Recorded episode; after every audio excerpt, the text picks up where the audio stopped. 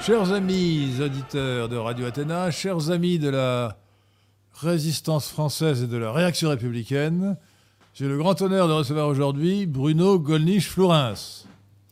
Alors, on l'appelle en général Bruno Gollnisch, plus, plus couramment. Oui, parce que Gollnisch, c'est déjà suffisamment compliqué. Alors, euh, Alors, ça s'écrit avec deux L, un S et un... C'est un nom, et SCH. Alors, attendez.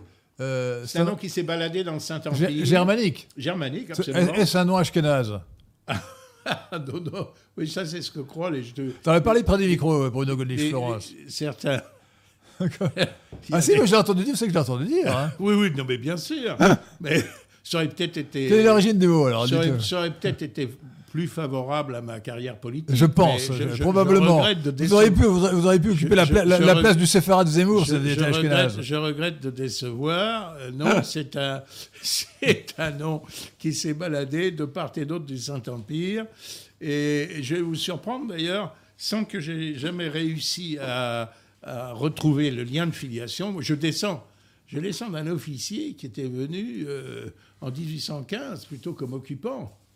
Ah bah, bravo que- Oui, oui, oui, j'ai honte de le dire. Bon, bon mais Euh, enfin, que- j'ai les, j'ai les dans, dans- admirables. dans- dans quelle, dans quelle armée J'ai alors les l'armée- a- la- admirables prussiennes. Prussienne. Oui. Ah, vous êtes un Prussien oui, alors. Et alors, ce Donc qui, c'est est un autre Prussien. ce qui est extraordinaire, c'est que son fils, Edmond Gollnisch, s'est retrouvé, lui, maire de Sedan, français, en 1870, avec un admirable comportement patriotique. Il y a des bouquins là-dessus. euh, euh, Donc, alors voilà. que la terrible bataille de Sedan, au cours de laquelle, euh, comme vous le savez mieux que moi, Henri, euh, bon, l'armée française a été capturée, l'empereur Napoléon III, enfin, désastre dont, dont nous avons mis un siècle à payer les, les conséquences, pratiquement.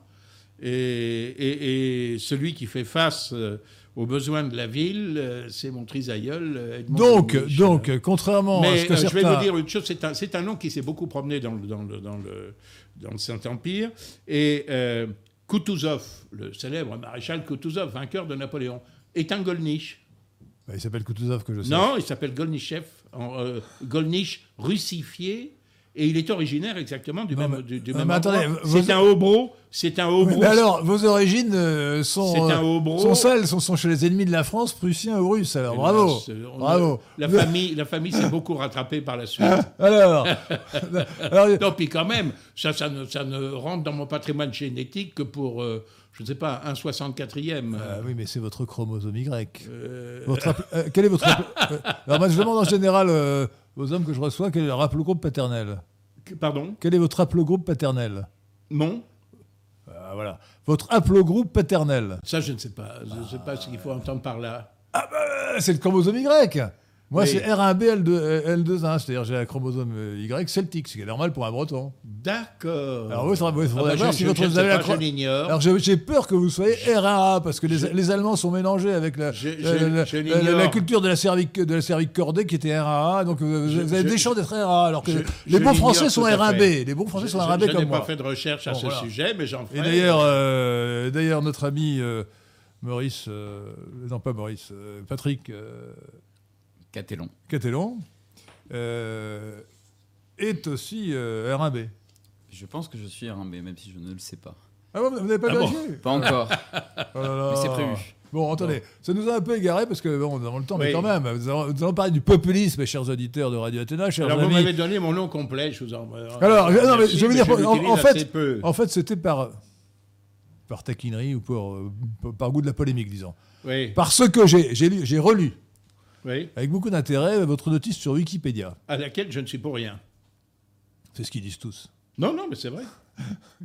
vous l'avez, vous m'avez d'ailleurs appris ce qui s'y trouvait. Et alors, j'ai découvert avec horreur que vous aviez un grand-oncle Oui. communard. Ah oui, Gustave. Alors, euh, un grand révolutionnaire. Sachez, sachez, monsieur, monsieur Flourens, euh, Mm. Leonid Flourens, que pour moi, le plus grand homme d'État du 19e siècle s'appelle Adolphe Thiers. Oui. C'est lui le véritable fondateur de la monarchie de juillet. C'est lui le véritable fondateur de la Troisième République. Un seul homme. Je suis plutôt légitimé sans ce qui me concerne, Non, mais, mais, je, je- non, mais euh, je parle même Bon. pas de, de, de votre préférence. Je dis, euh, du point de vue objectif, oui, oui, oui, mais- c'est un homme d'État considérable. Bon, Absolument. Considérable. Mais- et, alors, il a, et, et- et- et je le, je l'admire particulièrement pour avoir, pour avoir écrasé l'infâme commune de Paris. Eh bien, Karl Marx serait d'un avis différent du vôtre, ce qui ne surprendra évidemment pas nos auditeurs, puisque dans son livre se consacré précisément à la Commune, la Révolution en France, il déclare que c'est une honte que Thiers ait décoré le gendarme Desmarais qui a assassiné sauvagement le malheureux Flourens, le chevaleresque Flourens, qui était un, un révolutionnaire qui a fait la révolution en Crète, qui a fait la révolution en Pologne, qui a fait la révolution, qui a tenté euh, après le, le meurtre d'un prince Bonaparte par Victor Noir, de détourner les obsèques de Victor Noir pour en faire une insurrection.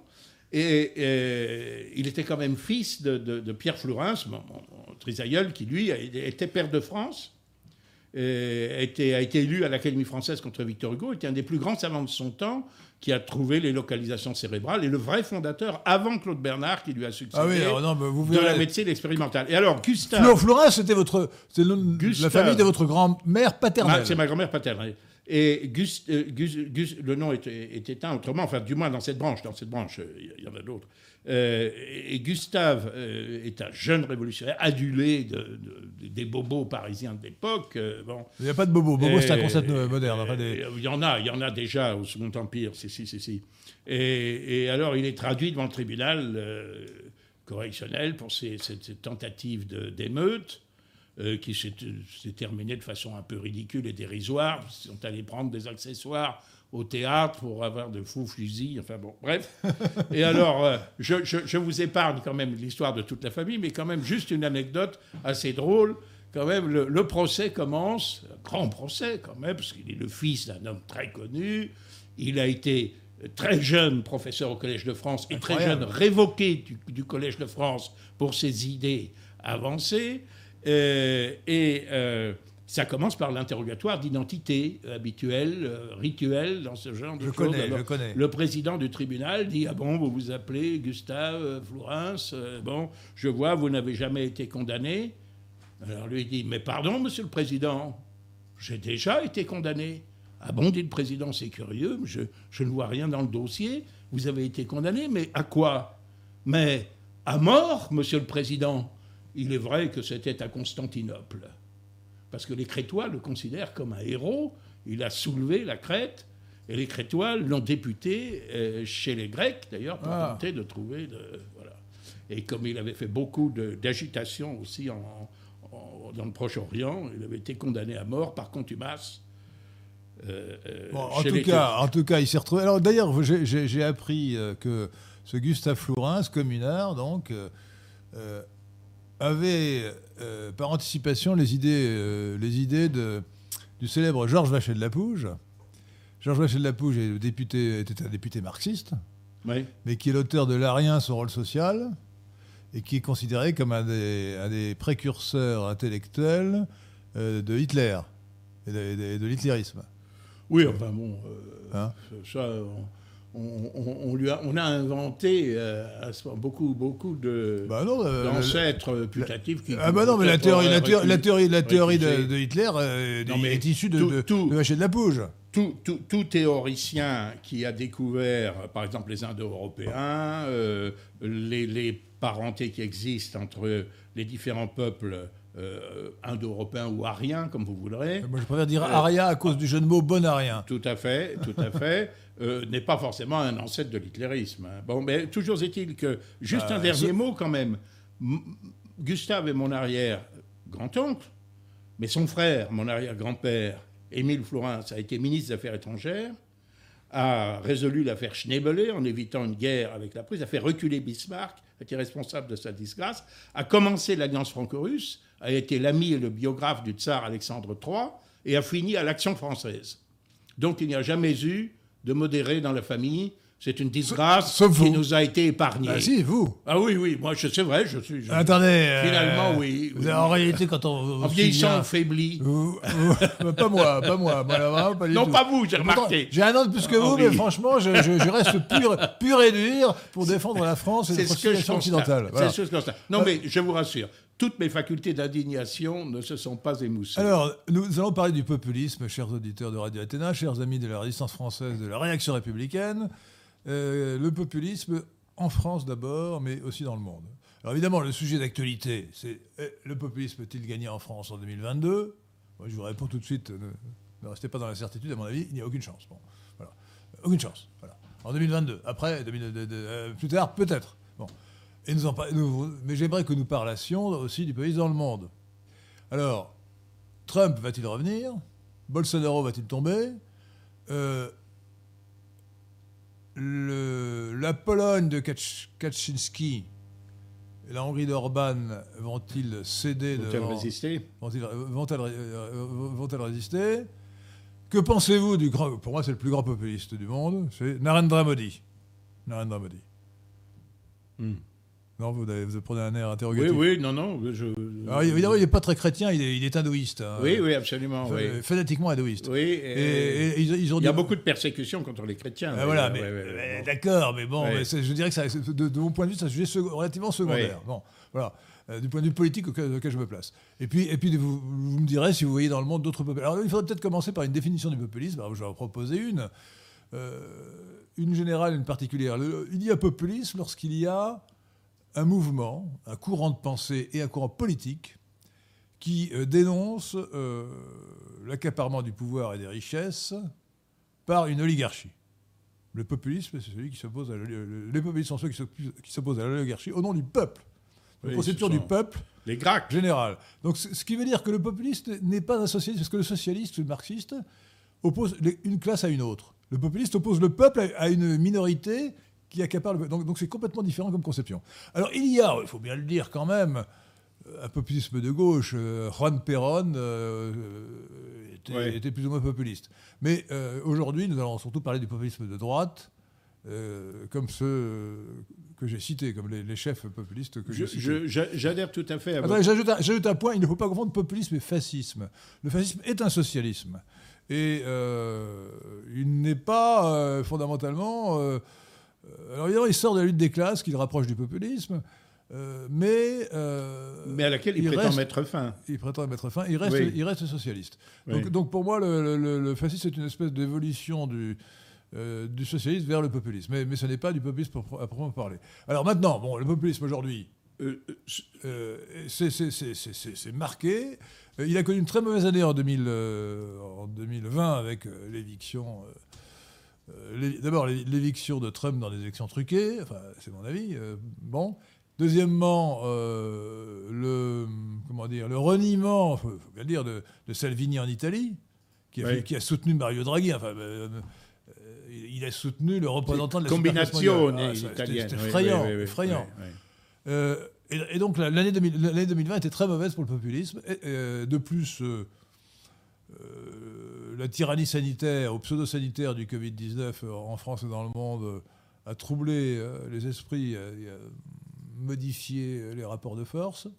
Alors que- comment, comment définissez-vous le populisme et, euh, une autre définition que la mienne, sachant que les définitions sont... sont Oui, toujours sont libres. tout- tout- sont, libres et par conséquent, je ne dirais pas arbitraires, mais euh, chacun peut avoir la sienne. Je trouve la vôtre euh, très bonne. J'ajouterais quand même une chose, c'est que toute réaction euh, populaire contre une oligarchie qui accapare le pouvoir, à mon avis, n'est pas nécessairement du populisme. Il peut y avoir, par exemple, une, aristocratie qui abuse de, euh, ses droits, etc., euh, euh, ou contre laquelle euh, se lèvent des forces euh, populaires. Je pense qu'il y a populisme quand il y a, révolte contre ce qui est ressenti comme des atteintes à l'identité. Euh, je crois. Euh, Ouais, c'est- je c'est- pense c'est qu'il faut, juste il faut ajouter le- cette précision le seul, petit, ouais. le, Ouais, seul, le seul élément que j'ajouterais à votre... J'adhère, j'adhère. Euh, voilà, merci. Euh, à, votre, à votre définition. Et, et- et c'est vrai qu'il y a que notre monde, dans la mesure où il a quand même, au cours de- des, des- des dernières décennies, vu la, la progression considérable de ce que l'on appelle le mondialisme, ce que les anglo-saxons appellent le globalisme, c'est-à-dire pas seulement, euh, comme dirait mon ancien collègue et ami Jean-Claude Martinez, la planétisation des, des problèmes, le fait que, constatait déjà, que, constatait déjà euh, Paul Valéry, la célèbre phrase Le temps du monde fini commence. Bon, ça c'est vrai. C'est vrai que les distances se raccourcissent. C'est vrai qu'il n'y a plus aucun espace qui n'ait été à un moment ou, un autre exploré. C'est vrai que les relations se multiplient, euh, intellectuelles, euh, euh, économiques ou autres. Mais euh, ça ne euh, ce qu'est le mondialisme, c'est tout à fait autre chose. C'est précisément la volonté d'établir un pouvoir qui est un pouvoir négateur des identités particulières, des identités culturelles, des identités ethniques, des identités nationales, et même on s'aperçoit que dans cette négation de l'identité, aujourd'hui, on, va très- on va très loin, comme j'ai pu le vérifier par exemple à euh, l'Union européenne, c'est-à-dire que ce n'est pas seulement la négation de la nation en tant que telle, mais aussi euh, des, réalités familiales, des réalités même euh, naturelles, sexuelles euh, ou, autres, dans une volonté générale d'indifférenciation qui est en réalité la figure du, totalitarisme moderne. Et je pense que, compte tenu de la généralisation de ce phénomène, euh, eh bien, on, on assiste à des résistances, et ces résistances méritent, ces résistances qui s'appuient sur le peuple, sur le bon sens du peuple, sur, des, sur, sur l'attachement aux valeurs traditionnelles. Alors, par exemple, vous, vous citiez l'Inde, mais c'est vrai que, euh, bon, euh, là, on s'appuie sur, sur, sur, sur l'hindouisme. Bon, L'Hindutvat, oui. l'hindouité. Alors. Mais euh, en, tout état, de cause, il y a beaucoup de populisme. Un pays que je connais bien, le Japon, il n'y a pas énormément de populisme pour une raison assez simple, c'est que euh, l'identité de ce pays est beaucoup moins attaquée que ne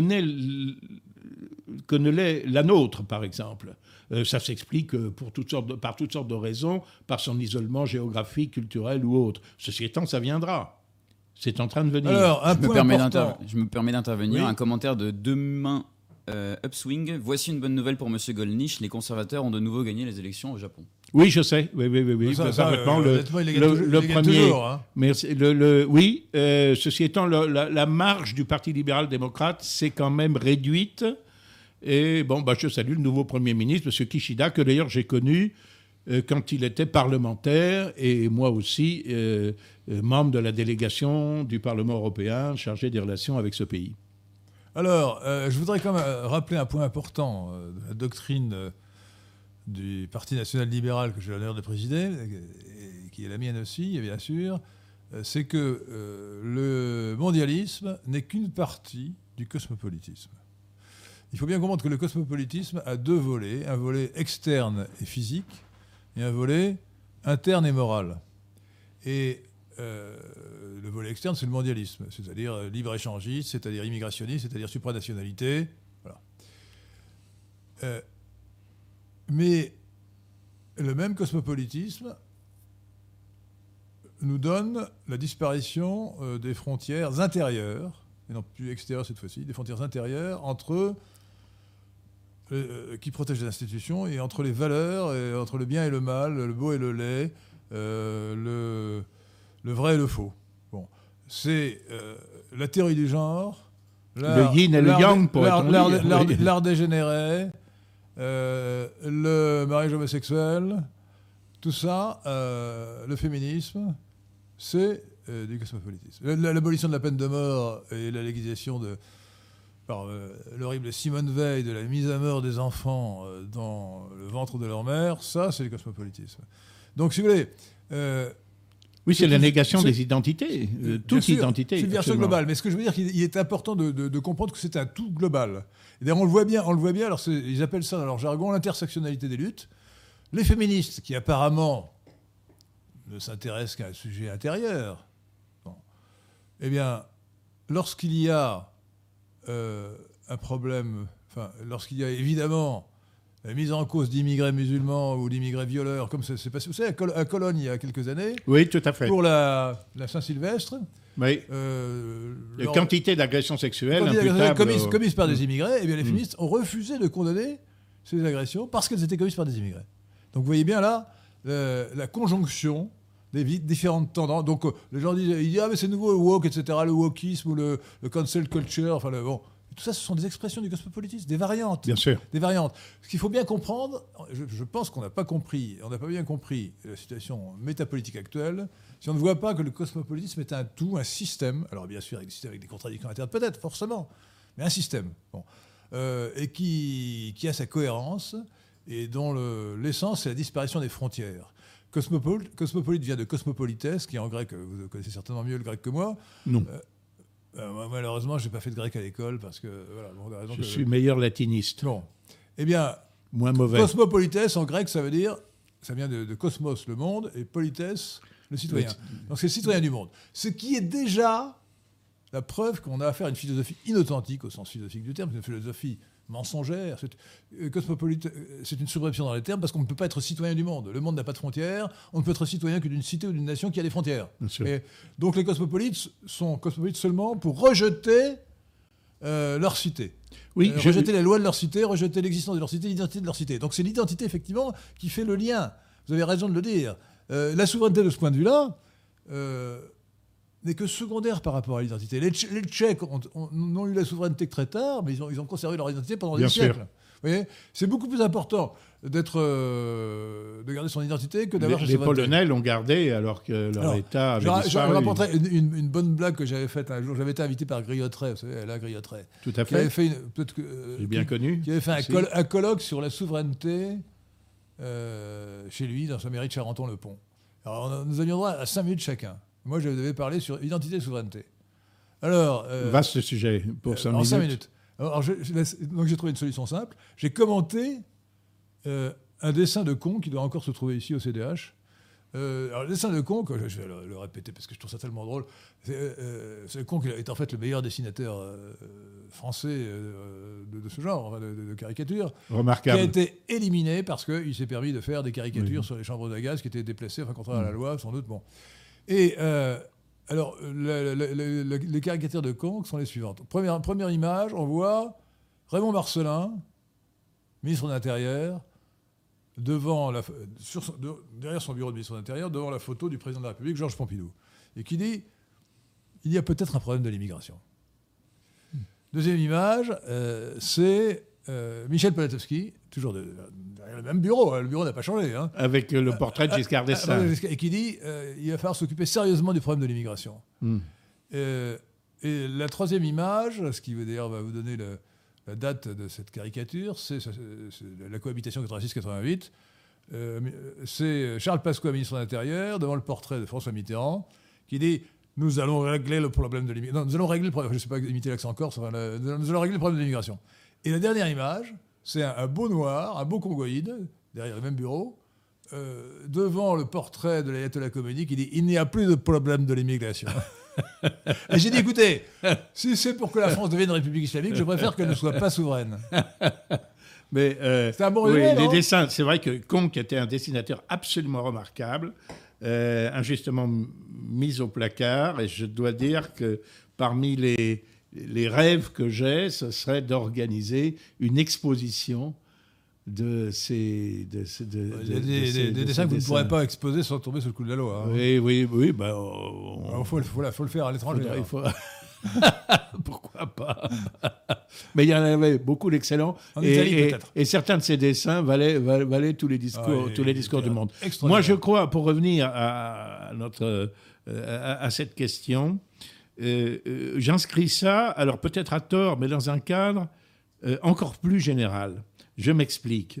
Je pense qu'il y a un phénomène euh, fondamental dans les sociétés humaines depuis euh, 1789 qui est, euh, mais en réalité, peut-être que euh, la réforme religieuse, etc., procède euh, aussi de cet état d'esprit. Mais euh, nous voyons l'accélération de ce que j'appellerais la révolution. La révolution, je ne prends pas ça dans le sens d'un renversement brutal et soudain de régime. Ça, ça peut arriver pour toutes sortes de raisons à n'importe quel moment. Non. Je pense à euh, euh, la mise en œuvre de doctrines politiques qui refusent l'existence d'un donné échappant à la liberté humaine. C'est un peu le non serviam luciférien. C'est euh, euh, vous serez comme des dieux. Vous pouvez. C'est Jean-Paul Sartre, l'existence précède l'essence. Oui, tout à fait. Euh, mais alors, vous avez par exemple la Révolution française. C'est la prétention de fonder toute la société humaine exclusivement sur la raison. Or, il y a beaucoup de choses qu'il faut fonder sur la, raison. Mais euh, la raison ne commande pas tout. Euh, et, tout ne dépend pas de la raison humaine. Il y a des choses qui existent, il y a un ordre qui existe en dehors de la volonté humaine. Bon. Et puis nous avons euh, la révolution libérale. Nous avons la révolution, je dirais la révolution nationale socialiste, qui prétend tout fonder sur la race. La race existe, mais elle n'est pas, n'est pas un absolu. Vous avez la révolution marxiste, bien sûr, qui prétend tout fonder sur les rapports, euh, les rapports sociaux, eux-mêmes déterminés par les rapports économiques. À chaque fois, ces révolutions euh, sont destinées à apporter le bonheur de l'humanité, théoriquement. D'ailleurs, c'était déjà en 1789, 91, 93, etc., le, but ultime de la révolution est le bonheur universel. Mais comme il y a des réticences, parce que la réalité résiste, alors tout est permis contre ces résistances. Et ça débouche sur les exterminations, les guerres de Vendée, de la même façon que toutes les idéologies révolutionnaires vont terminer par des massacres. Or, quelle est la nouvelle idéologie révolutionnaire de notre temps Le cosmopolitisme. C'est celle-là, absolument. Et c'est la, la, volonté de l'indifférenciation générale. Et donc, il y a une espèce de haine. On voit bien que c'est... Si vous voulez, moi, je l'ai vécu au Parlement européen. Et on voit bien que philosophiquement, et il y a une haine à l'égard, par exemple, de l'affirmation sexuelle. Ça veut dire qu'un homme est un homme et une femme est, est une femme. Et ça ne dépend pas de leur volonté le Parlement européen, d'ailleurs, a voté. C'est pour ça que je vous ai demandé si la chromosome Y. A, a voté euh, le, droit à voter, à voter dans une résolution solennelle, mais il y a déjà 20 ans de cela. C'est qui m'avait stupéfié, voté par, y compris par le groupe euh, euh, démocrate chrétien majoritaire, etc. Le droit pour toute personne de choisir son sexe, éventuellement d'en changer. C'est l'affirmation délirante de la, de, la, de la, liberté humaine. Bon, je ne parle pas des cas, je ne parle pas des cas marginaux qui doivent être traités avec, avec pudeur, avec euh, euh, euh, compassion, etc. Mais eh bien, vous voyez, la théorie du genre, tout ça, la, la volonté immigrationniste, c'est parce qu'on refuse de, de, tenir compte des différences ethniques, des différences culturelles, des différences politiques. Bruno Gollnisch, euh, je crois que vous avez raison, la gauche, c'est la révolution, euh, sous toutes ses formes. Mais euh, il faut bien comprendre qu'il y a, je ne cesse de le répéter à cette antenne, il y a deux pôles antagonistes dans la gauche. La gauche, c'est l'expression idéologique de l'utopie égalitaire, et elle a deux pôles antagonistes. Le premier, c'est le collectivisme qui a donné le marxisme. Le second, c'est le cosmopolitisme. Oui, c'est ça, aujourd'hui. En 1968, nous avons vécu en France et dans le monde une révolution cosmopolite.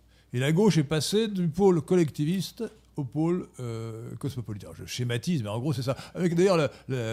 C'est ce que j'ai dit à Cohn-Bendit. L'aventure des nouveaux philosophes. Qui, qui, qui, étaient des, pseudo-nouveaux philosophes, qui, qui, qui, étaient marxistes Tout à et, fait. qui sont devenus Tout à fait. Je m'excuse de ma prétention euh, de me citer, mais enfin, sur, YouTube, sur YouTube, vous devez pouvoir trouver euh, ou Dailymotion, je ne sais pas, un petit, une petite séquence qui m'a opposé à Daniel Cohn-Bendit au, Parlement européen. On, ne dit, pas Cohn-Bendit, on dit le pédophile. De, euh, bon, euh, et qui m'avait traité d'idiot et, et, à qui j'ai rappelé que qu'effectivement par rapport à lui, j'étais certainement un idiot parce que moi j'avais pas changé d'idée, mais que lui il était il était ouvriériste comme l'étaient tous les, tous les communistes, euh, les, anarchistes, etc. C'était en 68, c'était euh, euh, la liaison étudiant-ouvrier pour faire de la, de la masse des ouvriers une masse révolutionnaire qui était destinée à, apporter la révolution, etc. Et depuis qu'évidemment que les ouvriers euh, Le Pen, ça ne les intéresse plus. La seule chose qui leur soit restée, c'est le cosmopolitisme, leur internationalisme Alors, mai 68. qui a évolué en Mais- Mais 68, cosmopolitisme. c'est très intéressant pour l'extrême gauche de l'époque, ce qu'on appelait les gauchistes. C'est un cas typique de l'hétérotélie au sens de, de Jules Modreau. C'est-à-dire que euh, on peut, on peut d'ailleurs, euh, à propos d'hé- d'hétérotélie, rappeler le mot de Saint-Just la force des choses nous a amené à des résultats auxquels nous n'avions point pensé. Euh, donc les- l'hétérotélie, ça consiste au fait que quand on poursuit un but avec un plan, on peut arriver à des résultats complètement différents et opposés à ce. Donc euh, les, les marxistes collectivistes sont arrivés euh, en fait à, faire triompher le cosmopolitisme, euh, en pleine contradiction avec eux-mêmes. Je, voudrais d'ailleurs à ce propos souligner à quel point on se trompe en disant que, que, euh, que Staline était anti-juif ou antisémite. Staline, il n'était pas du tout ça. La preuve, c'est qu'à sa mort, le numéro 2 du Kremlin, c'était Lazar Kaganovich, juif. Et, d'ailleurs, euh, initiateur de, l'Holodomor, la, Shoah des, Ukrainiens. Euh, il était anticosmopolite parce que le vrai marxisme est anticosmopolite. D'ailleurs, bien avant euh, la Révolution, avant 1917, euh, Staline avait fait un livre sur le, principe des nationalités, sur, la nation, marxisme et nationalité, ou marxisme et nation, que je vous conseille si vous ne l'avez pas lu, parce que je pourrais Non, je ne l'ai pas Nous lu. pourrions presque le signer, euh, vous et moi. C'est Ah pour bon vous dire. Ah mais non, mais je l'assure. Bon. Donc l'internationaliste n'est pas du tout le cosmopolitisme, contrairement à ce qu'on peut, peut Mm, s'imaginer. Bon, voilà. Et, voilà. Euh, donc, euh, Ceci étant, euh, il y avait quand même la négation euh, du fait national, dans la mesure où la première constitution soviétique, théoriquement, tous les, tous les, les prolétaires du monde entier euh, avaient le droit de vote. Euh, suffisamment. Je ne sais Ils pas, ne se sont pas précipités pour aller participer aux Non, élections non. en Union non, soviétique. mais hein. Sta- Staline, Ils a, a organisé quand même un, un empire euh, de nationalité avec des, des- des- des États bien définis. Il, Oui. a, il a même, contrairement à la tendance euh, intégrationniste ou plutôt assimi- assimilationniste de l'Empire russe, développé les langues locales. Le biélorusse, qui était une langue, c'est-à-dire Oui. un, un patois inventé, devenu une langue. Bon, euh, l'Ukrainien a été promis, ainsi de suite. Bon, euh, non, non, euh, il, il a même, il a même proposé aux Juifs. Oui, mais parce le que- Birobidjan. D'ailleurs, d'ailleurs, Oui. j'avais proposé de, de réémigrer Éric Zemmour, Moïse Éric Zemmour au Birobidjan. Je ne vous suis pas sur ce, je ne vous suis pas là-dessus. Mais à cause du euh, Birobidjan, vous préférez l'envoyer en Algérie? Mais euh, c'est parce que l'Union soviétique était destinée à, à s'étendre au monde entier. C'était vive l'Union des républiques socialistes Non, soviétiques la- du la- monde. la si, preuve si, qu'il je les- au deuxième congrès. Et ce qui a tout changé, ce qui a changé, qui a été curieusement, c'est en 45. La victoire. Non, c'est avant. In- En 45, les États satellites de l'Europe orientale n'ont pas été Non, assimilés à l'Union soviétique. Excusez-moi, mais il y a une différence idéologique qui n'est pas seulement personnelle entre Trotsky Hmm. et Staline. Euh, Trotsky, oui, avait cette tendance-là. Et la preuve que Staline ne l'avait pas, c'est d'abord qu'il avait fait ce bouquin, etc. Ensuite, que sa politique était de créer des États ethniques au sein de, de l'Empire soviétique, de l'URSS. Et puis, euh, Ce qui est d'ailleurs extraordinaire, ce qui m'a- moi, moi, moi, sur- et puis, et puis excusez-moi, et puis il n'a pas, il n'a pas intégré dans l'URSS les pays satellites. c'est ça, c'est ce que je dis. Euh, voilà. C'est- C'est c'est, à mon avis, c'est c'est- le changement, c'est le, le changement le plus important, C'est pas un changement 45. doctrinal, c'est l'application Oui, de cette expression depuis Oui, toujours. oui, oui, oui. Non, voilà. Bon, alors euh, je, je vois une question à propos, parce que de- nous avons dans le fil de, de discussion parlé de, de- de Zemmour à propos du Birobidjan. Maxence de Touraine, excusez-moi, je, je vous, Je vous en prie. excusez-moi, euh, Patrick Catalan, je vous, comment on dit, coupe l'herbe sous le pied, non, je sais plus. euh, Je vous en prie. euh, Maxence de Touraine dit ceci euh, Bruno Gollnisch ne pense-t-il pas qu'une partie de la coterie juive s'attelle à manipuler la droite populiste pour la ramener dans le giron de l'État d'Israël En témoigne Zemmour. Alors, je, je cite cette question parce qu'évidemment, je suis entièrement d'accord avec ce que dit Maxence de Touraine. Alors là, c'est- c'est un bon résumé. Je, je... Voulez-vous que je répète la question? Oui, oui, non, non, non, j'ai très bien compris. Euh, je ne crois pas que Zemmour soit poussé par tant de juifs que cela. C'est ce qui me. Non, mais c'est ce qui est-ce que. Est-ce que vous avez vu la surexposition médiatique? Oui. Bon, est-ce que, est que vous savez comment s'appelle euh, le, le patron de, de CNews? Serge Nedjar. Oui. Enfin, il n'est pas, pas Gaulois, hein. oui. Pas Gaulois. C'est un juif séfarade comme, comme Zemmour. Bon. Non, non. Donc, il est évident que la, surexposition médiatique de, Zemmour ne peut. c'est un point très simple, si vous voulez, chers amis auditeurs de Radio Athéna. Il faut réfléchir. Écoutez, Bruno Gollnisch, qui à mon avis est intellectuellement euh, stratosphérique Déficient. par rapport à Zemmour. Non, stratosphérique par rapport à Zemmour. Zemmour, c'est un bac plus 3. hein. Vous, vous êtes plutôt bac plus 15. Bon. Oui, non, je, Bon, euh, je, je- je ne me placerai pas euh, Non, mais je veux dire, dans je veux une dire, hiérarchie à ce ben point. si, une hiérarchie intellectuelle. Oui, c'est- oui, oui. Pas, c'est c'est- pas à la longueur, c'est pas à la longueur Non, des années passées dans les universités françaises que ça mesure Non, le mais la talent. difficulté, des, la difficulté des diplômes que vous avez eus et, donc, Oui. euh, et et de, de- de l'enseignement que vous avez fait, on a affaire à un gars qui a une mé- mémoire Mm. d'éléphant, mais qui est en réalité euh, très, très limité intellectuellement. Il, dé- il débite des fiches qu'on lui a faites, que Sarah Knafo, qui elle a été reçue à l'ENA, euh, voilà, lui fait. Lui fait. Euh, elle ne- lui fait pas que des fiches, paraît-il, mais ça, c'est un autre sujet. Euh, et donc. euh, N'ayez pas, n'ayez pas un sourire sardonique, cher Patrick. Bon. Donc, étions-nous, d'ailleurs J'ai perdu le fil avec cette blague sur Sarah Knafo. Oui. ouais, donc, donc vous défendez Zemmour. Vous ne voulez pas le réémigrer au Birobidjan Non. Non, non, non, non, je, je, je, je- j'aimerais que beaucoup de ces... Ah non, non, oui, c'est ça. Vous, vous, prét- vous prétendez qu'il n'est pas soutenu par la Cour des- C'est une plaisanterie, écoutez.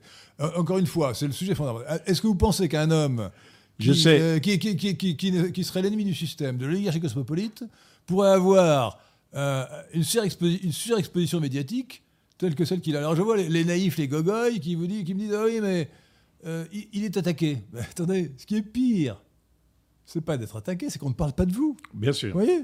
Euh, moi, sûr. moi, moi, vous croyez qu'on parle de moi, moi Jamais. Jamais de moi. Oui. Oui, je suis jamais invité à CNews Mm. et, et- et je, n'aurai aucun commentaire. Bon.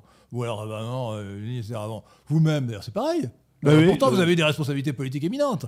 Bon. J'en ai eu, en tout cas, oui, Vous, avez- vous avez été invité de temps à autre, mais jamais de cette manière-là. La surexposition médiatique de Zemmour suffit à montrer qu'on a là à faire une opération, un complot, il faut appeler les choses par leur nom, qui vise à promouvoir un gars qui n'a pas une goutte de sang français pour qu'il prenne la place de Gollnisch, de Marine Le Pen et de Jean-Marie Le Pen comme euh, étant le, chef, le chef de, la, droite nationaliste française. C'est énorme comme opération, énorme. Ça crève les yeux. Et, vous êtes tellement pur, pur dans votre cœur que vous croyez que les gens sont purs comme vous. Mais je, ne, je, je, je, crois, je, crois que c'est qu'il- que c'est un patriote d'adoption, parce que c'est un rapatrié d'Algérie. Non, c'est C'est un- rapatrié d'Algérie. non, attendez, c'est un patriote israélien.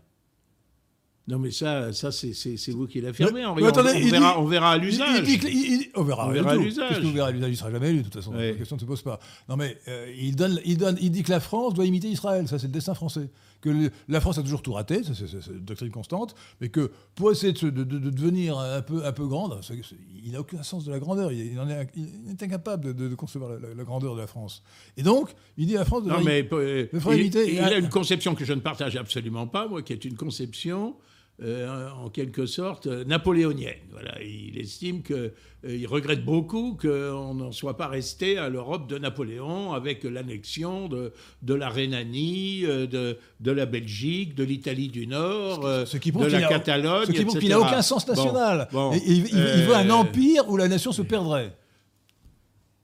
Il, va- il est, il est pour l'empire contre je la pense nation. pas que c'était, c'était dans- je pense pas que c'était la volonté de Napoléon que la Non, France se perde dans Oh, l'empire oh, oh. qu'il avait créé. Écoutez, Bon, Napoléon mais, comme mais je ne partage pas ce point de vue. Je, je suis, je suis en désaccord sur ce point. Je, euh, tout, tout simplement au nom de la, la morale chrétienne ou, ou de la morale kantienne. que vient faire ici euh, la morale chrétienne? euh, bah, ne, ne, ne, ne fais pas à autrui ce que l'on ne voudrait pas que, euh, que l'on te fît. C'est-à-dire? Euh, bah, C'est-à-dire que moi, je vous souhaite conserver l'indépendance et, et l'identité de la France. Ah bah, et, je ne, et, je, et je ne souhaite pas, par conséquent, que la France absorbe euh, contre leur volonté d'autres peuples ou Mais- d'autres territoires. c'est surtout qu'elle se perdrait elle-même, elle, se- français. elle se dissoudrait Bien dans, cette- sûr, dans cet empire. sûr, oui. Bon, l'empire et la nation sont deux principes complètement différents. Le- le- L'empire, on pourrait faire, un pourrait faire une émission uniquement sur la question de l'empire, mais l'empire, le premier empire, c'est Cyrus qui l'a fondé en moins 539, 539 avant Jésus-Christ. Et l'empire, alors c'est- l'empire au sens strict et pur du terme, pas, pas le- les conglomérats qui ont pu exister. Jean Giscard, etc. Non, c'est un principe de société multiculturelle, avec une autorité au sommet et qui euh, organise euh, le- le- le- la, la cohabitation pacifique de toutes sortes de communautés. Oui, mais souvent, il y a un peuple dominant. Oui, mais, euh, oui, Alors, mais par il- exemple, l'Empire romain. il euh, oui, mais euh, l'empire, euh, de son principe, n'impose pas son identité. Vous sa- Savez-vous quelle était la langue administrative de l'empire perse, Achéménide fondé par Cyrus? Euh, je vais vous dire ça. Je pose une colle. Je sais pas, l'acadien. le- Non, l'araméen. L'araméen. L'acadien avait disparu, c'était l'araméen. C'était l'araméen. Donc c'était pas le perse, Hmm. c'est l'araméen. Eh, vous, voyez, vous voyez quand même. bon, c'est- euh, non, non. Donc, euh, et, et d'ailleurs, c'est- l'i- l'idéal de beaucoup de juifs, c'est l'Empire ottoman, avec les millettes. Hmm. Et c'est pour ça qu'ils veulent l'immigration. Ils veulent ces juifs-là, qui sont, euh, je parle des juifs qui ne sont pas assimilés, comme Zemmour. Hmm. Ils veulent en fait une immigration. Alors euh, Zemmour, pas- Zemmour, il, il attaque l'immigration, mais c'est- purement électoral, et c'est parce qu'il n'aime pas l'islam. Ah, je crois Euh, pas. Je vois pas il- du tout. il dénonce l'islam. purement électoral, sincèrement. Non, non, parce que- Euh, oui, non. me permet de dire ça. Euh, Je, Si, je si. pense qu'il est, très hostile à, À l'islam. l'immigration. Oui. Non, uniquement à l'islam. Oui. Il ne parle jamais de, l'immigration noire, congoïde, euh, sub- sub- subsaharienne, comme vous voulez. Non, non. Ce qui l'inté- c'est l'islam, c'est-à-dire que c'est l'intérêt d'Israël. Il faut, il faut réduire la question de l'immigration à celle de l'islam. Bon. Alors que c'est- une question moins importante que la question de l'immigration d'Afrique noire, bon, à mon avis. Bon, euh, et donc, euh, donc- alors, donc Maxence. Vous avez cité Cyrus. Est-ce que je peux me permettre une anecdote à propos de Cyrus Oui, si- Cyrus, c'est six slaves, c'est ça? Non, non, non, non, c'est ouais, c'est toi. vieille Non, non, blague. c'est pas- Attends, excusez-moi, mais je suis obligé de dire pour les auditeurs. Non, parce que ce n'est pas les cela. auditeurs ne connaissent pas cette blague, excusez-moi, ça, ça, ça Oui. va les dérider. Euh, je, je vais te démontrer, je vais vous démontrer, cher, euh, cher euh, Patrick Catellan, que vous êtes le frère de Cyrus. J'écoute. Alors, Cyrus, c'est Sislav. Oui. Sislav, c'est Cisnétois. Et Cisnétois, c'est donc ton frère. Ou donc quelqu'un des tiens. C'est Car vous n'avez pas guère, vous, berger de vos chiens. Bon. Non, mais euh, Non, non, c'est mon, c'est- c'est- anecdote, c'est une vieille- blague que je connais depuis 40 ans, au moins, ou 50 ans. mon anecdote a une portée un petit peu différente, mais elle, elle- elle montre, elle montre à quel point On a bien de se dérider un peu. bon. Euh, ouais, ben absolument. Elle montre à quel point les peuples orientaux ont une mémoire longue. Bon. Un jour, enfin, vous sa- savez que euh, entre l'Iran et les États-Unis, la situation a été tendue. Elle l'est toujours. Entre l'Iran et? Et les États-Unis. Ah bah, ouais. Bon, surtout, depuis, sûr. surtout depuis Trump. Parce que Trump a servi les intérêts d'Israël. ouais. Mais, mais même avant, mais même avant, on, a, on était à deux doigts d'un conflit armé, semble-t-il, dans les derniers mois du, euh, euh, du mandat de, de Bush Junior. Ouais. La, la- la flotte américaine croisait au large de l'Iran. Israël demandait que l'on attaque euh, l'Iran de façon préventive pour l'empêcher de se doter d'un armement atomique. Et Israël disait même que il était- si euh, les États-Unis ne s'en chargeaient pas, ils étaient prêts éventuellement à le, le faire eux-mêmes. Parce on note qu'il y avait vraiment euh, plus qu'un bruit de bottes dans la région. Et il se trouve que... euh, il se trouve que j'avais des relations assez courtoises, ce qui ne fait pas de moi un agent du régime fondé par M. Khomeini, avec, avec les, les- L'Ayatollah Khomeini. euh, voilà, avec, avec les Iraniens. Je vais vous dire pourquoi d'ailleurs. Euh, euh, c'est euh, parce qu'il y avait ce livre de Salman Rushdie, vous savez. Bon, euh, bon. Les, les, euh, les versets sataniques. Les versets sataniques. Et, bon, Sal- Salman Rushdie avait fait l'objet de, Condamné à mort par- par l'ayatollah Khomeini. condamné à mort. Bon, il était, et il y a un débat au Parlement européen là-dessus.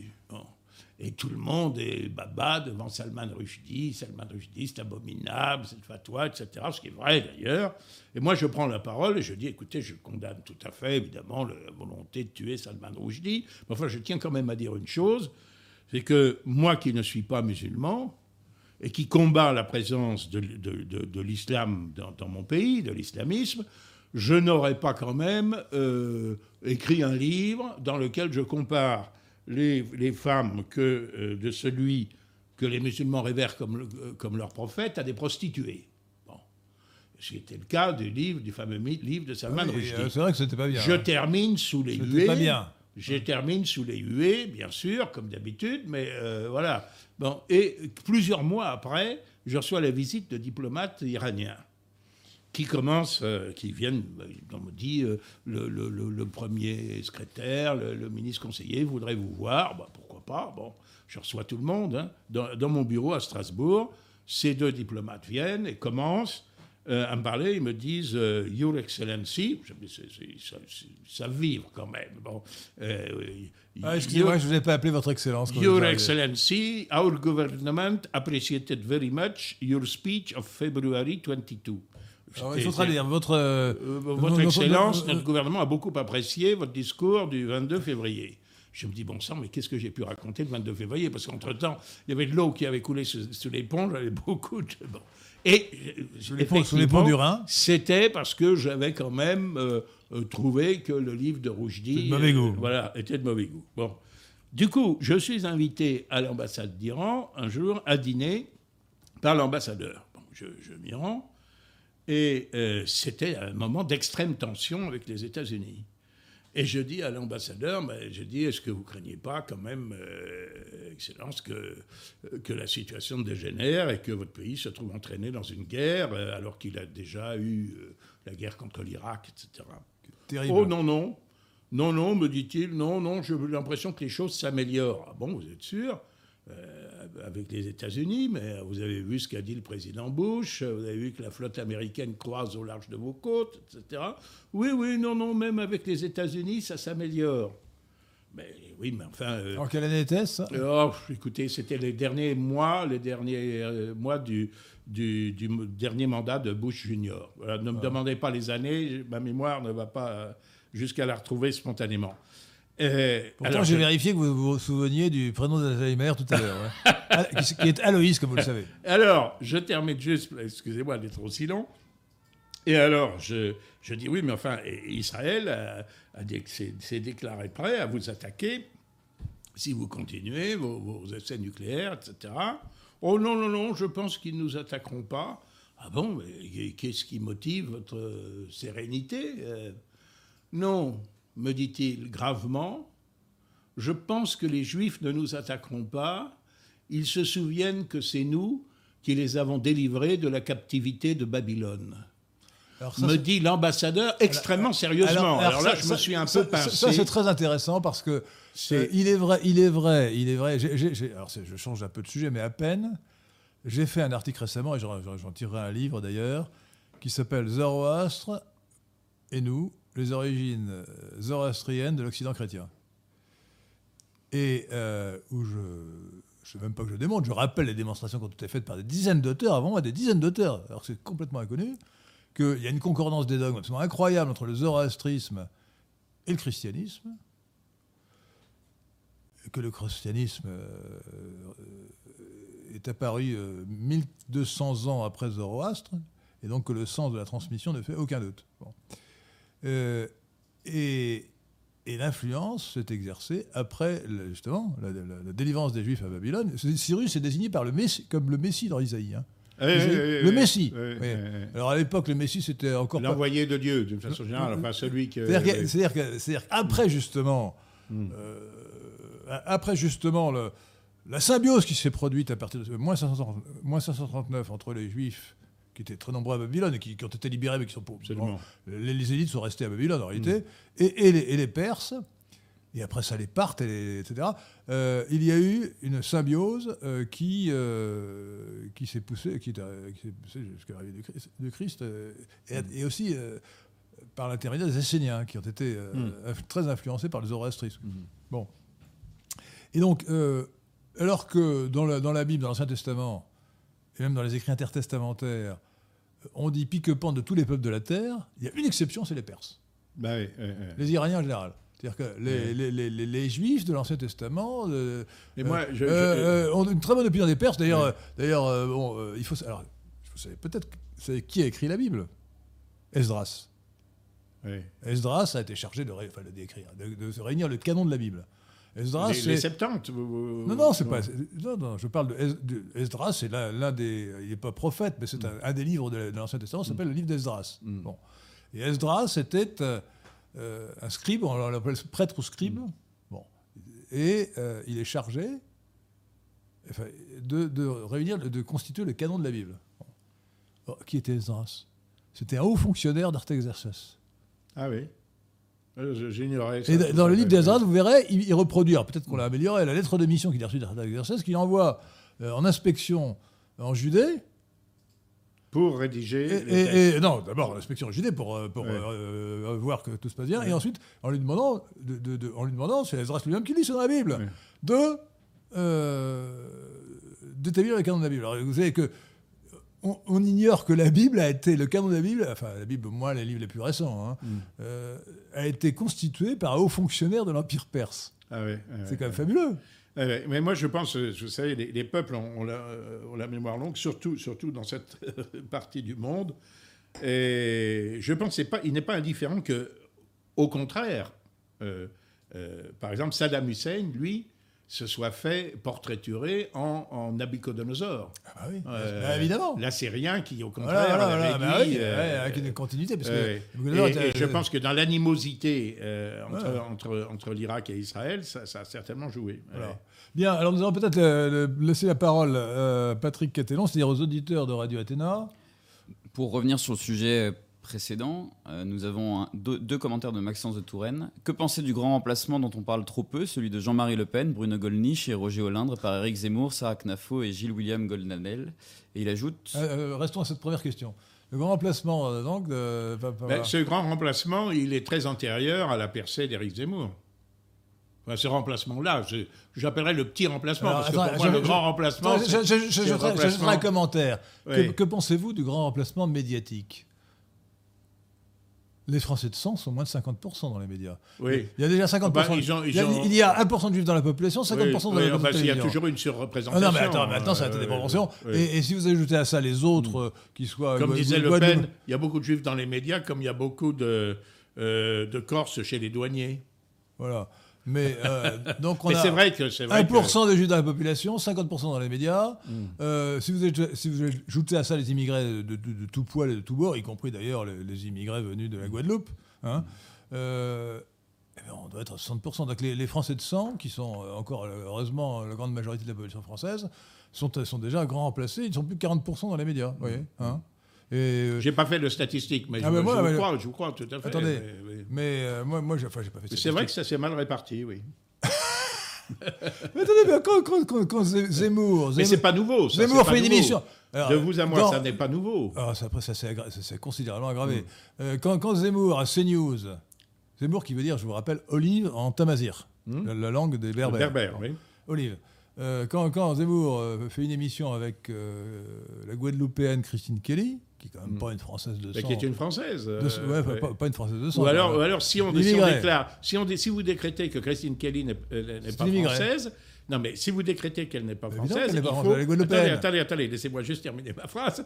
Si vous décrétez qu'elle n'est pas française, il faut à ce moment-là renoncer à tous nos territoires ultramarins. Pourquoi Qui nous valent quand même le, le, le mais attendez, pas du tout. Moi, le premier. Mais, on mais pas du tout. On peut en faire deuxième domaine maritime du monde. Mais pas du tout. Je, je récuse cette conséquence. On peut en faire des colonies, des protectorats en créant des nationalités guadeloupéennes. D'ailleurs, nous allons rajouter ça dans le programme du PNL. Euh, en finir avec le mythe de la France euh, d'outre-mer. La France est un pays d'Europe. Euh, d'Europe de l'Ouest. Et, euh, ah, majoritairement, c'est Elle, sûr, a des, elle a des possessions outre-mer, euh, à qui il faut donner un statut adapté, mais il faut créer des nationalités pour chacune. Il faut créer une nationalité guadeloupéenne, mahoraise, et ainsi de suite. Bon, ah oui, mais vous savez, quand vous faites ça, ça, c'est généralement, c'est le premier pas vers l'indépendance complète, bah vers la sécession. c'est une politique. Moi, je peux comprendre. Moi, je, peux comprendre. Le protectorat. Il y a des gens qui disent, euh, par exemple, que euh, voilà, euh, la possession de Mayotte. bon, voilà, c'est caricatural. Mayotte, ils, sont, ils, sont, ils sont noirs, ils sont musulmans, ils sont, ils parlent swahili ou une forme de swahili. ils n'ont vraiment rien de français, quoi. Vraiment, bon, non, non. Mais, écoutez, moi je pense que les gens qui vous disent la Martinique est française, euh, ont autant raison que ceux qui vous disaient autrefois, excusez-moi, parce que Jean-Marie Le Pen, s'il nous écoute, ne sera pas d'accord, que l'Algérie était française. Hmm. Euh, L'Algérie n'a jamais été française. L'Algérie, c'était une possession de la France. Donc, donc il faut cesser de dire, il faut dire ces pays-là sont à la France, c'est-à-dire que, c'est-à-dire que la colonisation française a ceci de particulier, contrairement à certaines autres colonisations comme la colonisation anglo-saxonne, qui elle n'a pas eu ce problème puisqu'elle a éliminé les peuples autochtones. Enfin bon. Oh, non, euh, uniquement en Amérique, en Amérique, du Nord. Oh, bah, en Amérique du Nord. Mais, pas en Afrique. un peu en Australie quand même aussi. Euh, en Australie, si vous voulez, attendez, les peuples autochtones c'était complètement. Vous savez ce que c'est que les Australoïdes quand même Oui, oui, oui, oui, Ce sont des primitifs de primitifs. Oui, oui, je donc, sais. Euh, donc ils ont été éliminés naturellement. Oui, oui, oui. Euh, ils n'ont pas été exterminés comme ça par des non, non, coups de fusil. Non, non, non, je suis d'accord. Ils ont été repoussés. Euh, bon, je suis d'accord. ils sont plus nombreux aujourd'hui qu'ils n'étaient à l'époque de la Ils à l'époque. Mais je crois que c'est ce qui s'est passé en Algérie. Que, quand nous arrivons en Algérie, je crois que la population autochtone, c'est à peu près un million de personnes. Et c'est et, et, et, une possession turque. Ouais. Donc, jamais. L'Algérie est une invention française. Nous n'avons, nous n'avons mis fin à aucune indépendance. L'Algérie est une cré- création française, absolument. Alors, euh, continuons, parce que Maxence de Touraine, nous avons euh, commenté Oui, la deuxième partie de la question, donc, Bruno Gollnisch pense-t-il qu'il est possible à la droite populiste de triompher sans se compromettre avec la coterie juive et Israël? Orban, Trump et Bolsonaro ont démontré l'inverse. Une ils, bonne sont, remarque. ils sont euh, euh, Orban, Trump. Trump était, est, est resté fidèle à la. euh, bon, déjà euh, familialement, si j'ose dire, mais. Que il- est sa, resté- sa fille avait épousé un juif. Est resté, oui, est resté fidèle. elle s'est convertie au judaïsme. Non, mais est, est resté fidèle à la politique des États-Unis, qui ont toujours été un soutien indéfectible d'Israël. Ah, mais il a poussé ou je ne sais pas d'ailleurs si c'est si les États-Unis qui sont un soutien d'Israël ou Israël qui est un soutien des États-Unis. D'ailleurs, il faudrait. Bon, il y aurait beaucoup à Alors, dire. à ce propos, lisez, lisez, chers auditeurs de euh, Radio Pour. Bolsonaro et, et, et, et, Orban, euh, je, je, je, je Alors, n'ai pas d'éléments. Ah, si, moi j'ai des éléments. Alors, Bolsonaro, les Juifs sont tout- assez peu influents au Brésil, donc je ne crois pas que c'est une question importante. En revanche, en revanche il est vrai que euh, Orban, je crois qu'il a fait une loi Guesso euh, en Hongrie, Hmm. euh, qu'il est, euh, il est où il était, puisque maintenant le Premier ministre d'Israël a changé, mais il était en tout cas, j'allais dire comme cul et chemise, si vous me pardonnez l'expression, avec euh, Netanyahou, contre Soros.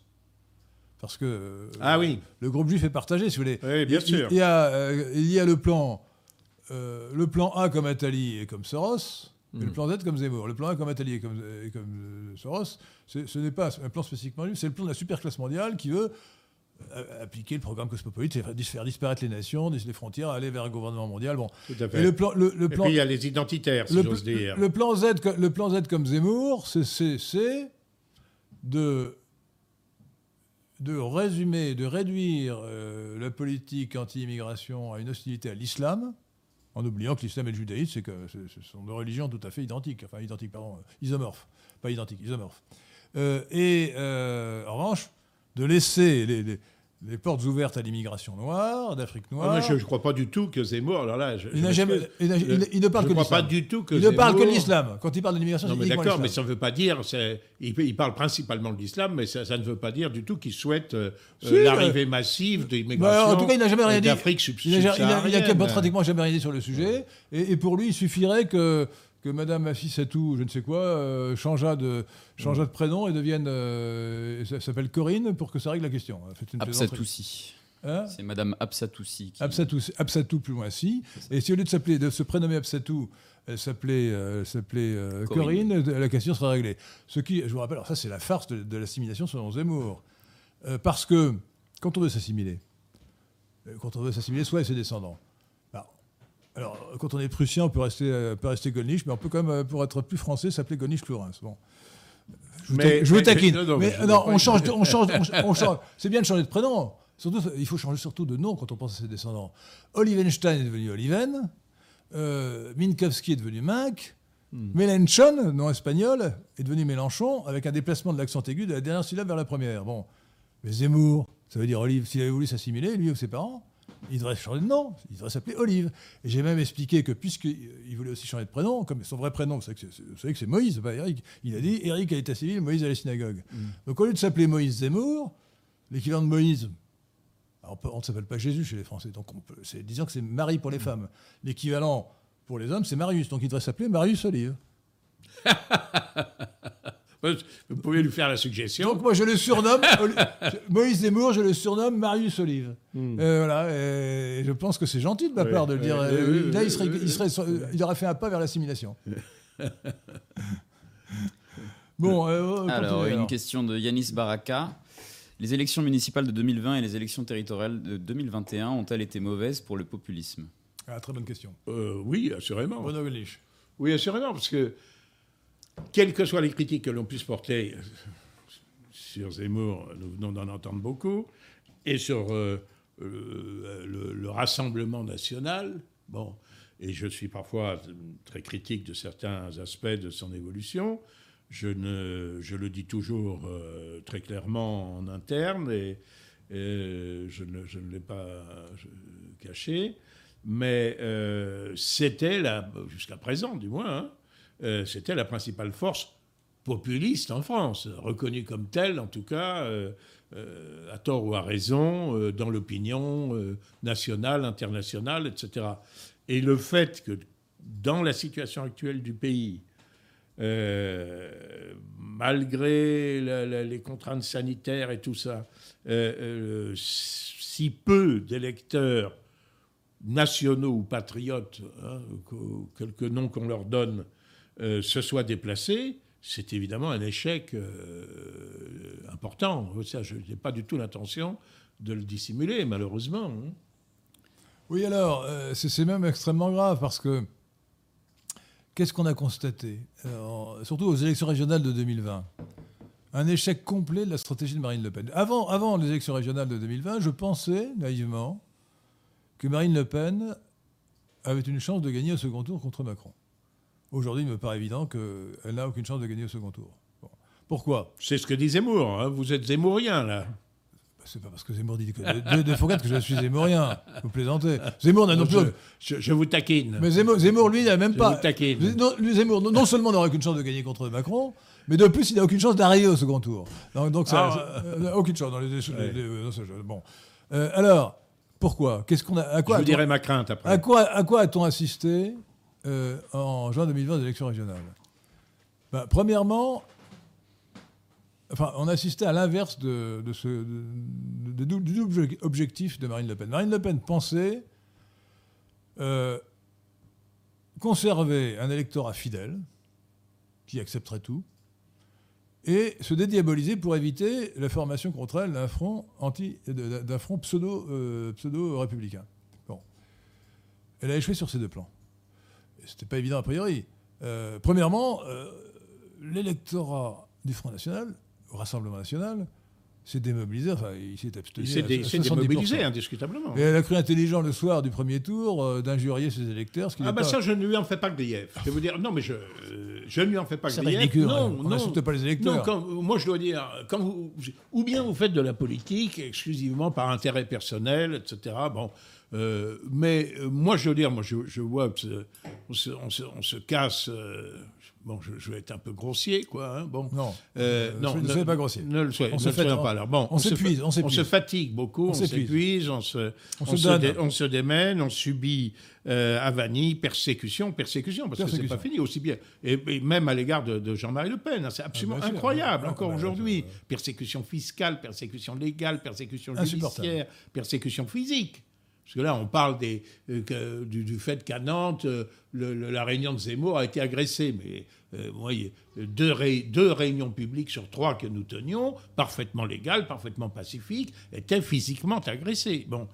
Eh bien, bon, et on pense que la situation du pays est dramatique. Bon. Et les gens ne se déplacent pas pour aller voter. Moi, je trouve que c'est une réaction assez saine que de dire, écoutez, bon, si vous vous en foutez, euh, ben ensuite, ne, venez pas, ne, venez pas, vous plaindre. Excusez-moi, mais euh, pourquoi se sont-ils abstenus?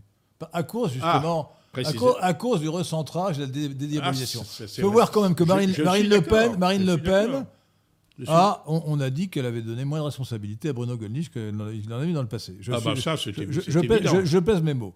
Deuxièmement, elle a fait quelque chose. Elle a, fait, elle a commis un, alors qu'elle devait tout à son père. Euh, euh, Jean-Marie Le Pen. Je l'ai dit aussi. Elle a commis un parricide politique absolument insupportable. C'était plus qu'une faute morale, c'était une erreur politique. Oui, ça a détruit. Jean-Marie Le Pen était président d'honneur, il devait le rester. C'est un scandale absolu. C'est une faute politique. Je suis de cet avis. Politique, Je l'ai dit. Euh, et pour la première fois, j'ai fait entendre ma critique publiquement et je la maintiens. Bon. Et ce que j'ai dit très exactement aussi, c'est que ce faisant, on a porté atteinte à l'élément affectif, Évidemment. qui était le ciment qui avait permis à cette boutique de résister à toutes les tempêtes. À voilà, c'est une sottise absolue. Bon, d'autre part, elle a, elle a viré, elle a alors ça avait commencé avec Philippot largement, mais elle a, éliminé une quantité de, les éléments les plus droitiers ont été soit marginalisés, soit éliminés. Bon. Euh, ensuite, elle a recentré le programme de manière absolument incroyable. Le rétablissement de la peine de mort ne figure plus. Le, programme que vous aviez fait avec, euh, avec le, funeste de Yalou, euh, à l'époque, il n'était pas funeste. oui, oui, pour la France, c'était remarquable. Il y, avait plusieurs. il, y avait, par exemple, il était, il était constamment, il était constamment amélioré, complété modifié jamais dans ses principes, mais quelquefois alors pour tenir compte de l'évolution de la situation. Dans le programme de, dans le programme de euh, Marine à Le chaque Pen, congrès, oui. elle ne propose même plus de sortir des accords de Schengen. Enfin, c'est absolument Mm. incroyable, quoi. Bon, comment voulez-vous qu'en faisant cela euh, systématiquement, euh, en donnant des têtes de liste à des gens qu'elle a recrutés au, à l'UMP ou à Oui. l'air Ce ne sont, pas les- ce sont pas les plus mauvais. Hein. c'est pas ça. Un homme comme Mariani. Non, mais attendez, alors maintenant, alors, on a mais- le mais résultat vrai- politique. C'est vrai qu'il y a eu un, Résultat, politique des mobilisations qui est explicable en grande partie par, cette, par ce recentrage. oui, oui, oui, je suis Bon, d'accord. avec tous ces éléments. Ensuite, ces éléments euh, personnels euh, et, pro- et programmatiques. Euh, et deuxièmement, il y a eu, bah, c'est- vraiment une leçon de choses, une expérience. La mobilisation de la gauche co- contre le, le- le RN. Thierry Mariani était tête de liste en PACA, province, euh, Provence, euh, Provence Alpes-Côte d'Azur. C'est un ancien ministre de Sarkozy. Mm. C'était pas, un type d'extrême droite, hein. euh, ancien ministre de Sarkozy quand Oui, même. oui, Bon. absolument. Bon. Et, et euh, la liste de gauche est retirée Tout à fait. et il y a une telle mobilisation des électeurs de gauche que ça, ça s'est terminé par 57 contre 43. Donc, si vous voulez, euh, voilà, bah, donc ça veut dire Tout, que si, tout à fait. si Marine Le Pen est au second tour, il y aura, La- une- la il y gauche- aura un front pseudo-républicain. La gauche n'a pas dit son dernier mot. Et, et- et donc, et donc- et donc elle sera écrasée Et, par. et- euh, et- voilà. pardonnez-moi, si je puis me permettre d'aller jusqu'au bout de la forfaiture, en l'occurrence, ce qui est absolument incroyable. Forfaiture de Marine Le Pen? Non, d'Estrosi, Ah, des Républicains. Ah. Ce qui est absolument incroyable, c'est que les, les Estrosi, qui a bénéficié évidemment de cette attitude de la gauche, leur renvoient l'ascenseur d'une façon parfaitement illégale. Oui, parce C'est-à-dire qu'ils a leur laissé- donnent des... Ils se sont retirés des oui, élections. Estrosi, c'était avant Muselier, c'est-à-dire qu'il a laissé la Oui. place de président du conseil euh, régional Oui. à Muselier, Oui. en cours de mandat. Oui, et, et- et- et Muselier, pardon, excusez-moi, oui, Estrosi Euh, et Estrosi- Muselier. C'est Estrosi qui avait été élu 5 ans avant, Oui. et il a laissé la place à Muselier. Eh bien, Muselier, Muselier, effectivement, excusez-moi, euh, ce que j'ai bien connu aussi. Bon, Muselier, euh, qui, comme Estrosi, et dont il est le successeur, a été bénéficiaire de cette, opération, euh, leur, euh, donne des sièges au conseil régional en toute illégalité qui ne correspondent à aucune élection. Ces gens-là se sont retirés. Ils se sont retirés pour faire battre euh, Mariani et le Rassemblement national. C'est leur choix. Mais quand vous vous retirez et que vous ne participez plus à une élection, vous n'avez pas d'élu.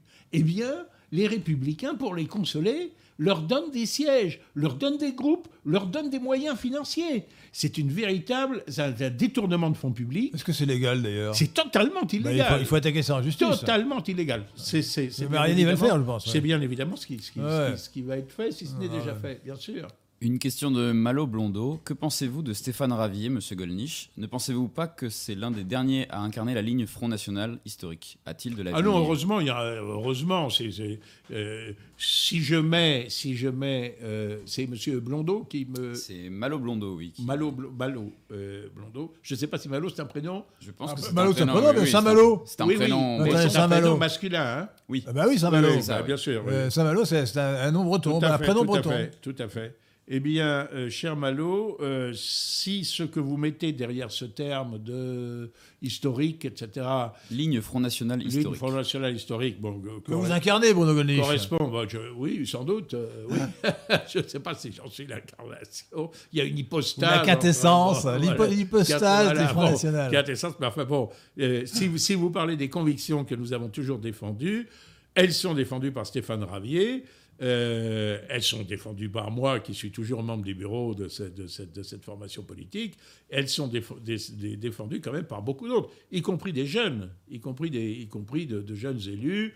Par exemple, mon ancien assistant parlementaire, dont je précise qu'il n'était pas un assistant fictif, euh, contrairement au mensonge, et qui n'est plus mon assistant, mais qui est resté un ami à Maureen Navarane, à Toulon, mais beaucoup d'autres hein, que je pourrais citer. Il y en a, il y en a quand même heureusement, heureusement beaucoup. Mais c'est vrai que, euh, c'est vrai que de, euh, beaucoup d'autres n'ont pas été renouvelés. Je pense que c'est une erreur, et plus, plus qu'une erreur. Y a-t-il des questions sur, euh, sur l'étranger, euh, la, la Hongrie ou la, la Pologne? Parce que moi, j'aimerais bien que nous, Euh, que nous parlions de l'étranger. Bon, alors, je, je vais poser des questions moi-même. Euh, alors, Polexit. J'ai d'ailleurs fait un exposé sur le sujet euh, qui est en ligne sur la chaîne YouTube. Donc, c'est un vaste sujet juridique. hein, euh, le rapport entre le droit euh, national et le droit euh, non national, étranger, européen, international. Euh, la, thèse, la doctrine officielle de toutes ces organisations internationales, y compris l'Union européenne, c'est la supériorité absolue de ce droit étranger, euh, supranational, sur le droit national, y compris la Constitution. Oui, y compris la Constitution. Ce qui, est, ce qui est l'annulation de la souveraineté. Ce qui est, ce qui est l'annulation totale de la bon, souveraineté. Alors, ça, c'est monstrueux. Même en France. Alors, en France, c'est assez particulier parce que. Mais ça, c'est sous Chirac. Hein. Euh... C'est la Constitution européenne de 2005. Oui. Euh... Repoussée par le peuple. Absolument. Et, et, réinté et ré réintroduite par Sarkozy. Par Sarkozy. Euh, elle, bah, une anecdote à ce sujet-là. Parce que j'ai eu Sarkozy, euh, j'ai été en face de Sarkozy comme nous parlons aujourd'hui. Euh, Sarkozy un jour est venu au Parlement européen. Et quand le chef de l'État français vient, bon, euh, reçoit les présidents de groupe. J'étais président de notre groupe parlementaire. Donc nous étions une dizaine autour, dans un local un, un peu plus grand que celui-ci, mais à peine. Bon.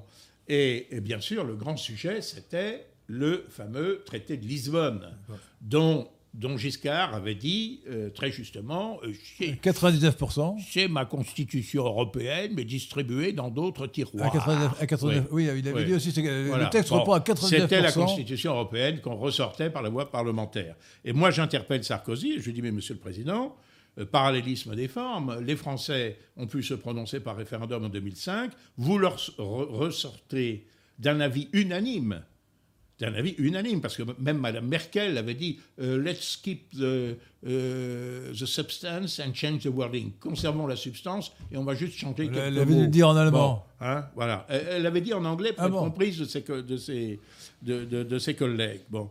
Mais euh, allez, je fais une parenthèse, excusez-moi, parce que oui. c'est enfin, une illustration. C'est typique de, du fonctionnement de l'oligarchie et, et, et, de la nécessité du populisme. Vous avez des, le peuple, par référendum, refuse. Oui euh, un traité. Oui. Et, et on, on, le lui ressort et on le lui ressort autrement par voie parlementaire. Oui. Mais c'est scandaleux. Oui, c'est scandaleux. Et pour, pour, moi, si vous voulez, ce qu'a fait Sarkozy là, en signant le traité de Lisbonne, oui. c'est une forfaiture. Et alors, je, je, dis à Sarkozy. Haute trahison. Je dis à Sarkozy, vous, vous devez. Euh, en 2005, le peuple a pu se prononcer par référendum, vous devez soumettre le traité de Lisbonne au référendum.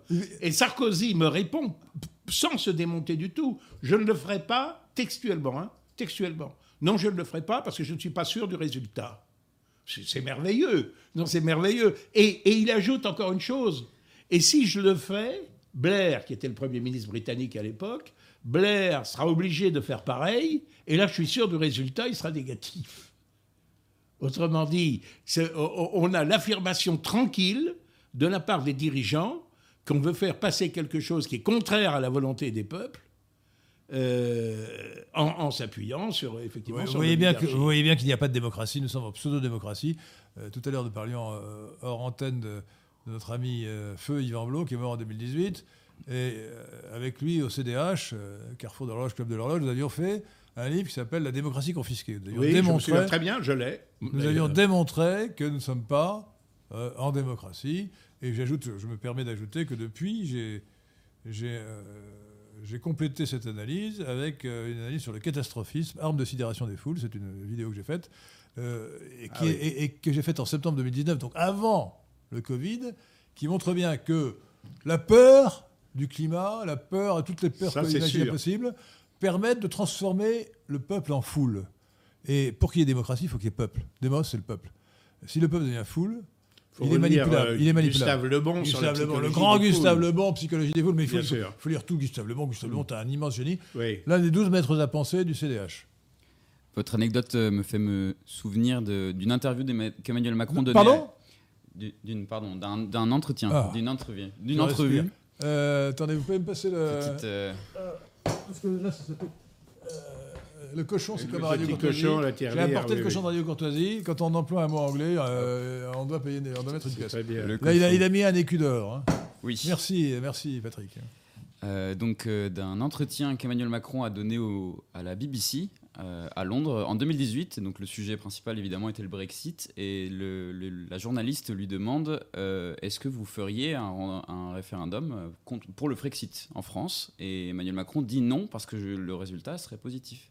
Je ne suis, je- ou quelque chose de Ah oui, oui, similaire. oui, oui, oui, oui, Oui, donc oui, ça me oui. semble- Alors, euh, euh, avant de, de, de Alors, pour revenir développer- à la non, mais je vais, je vais dire, je vais dire, attendez, oui, je voudrais quand même bien, bien faire comprendre une chose aux auditeurs de Radio Athéna.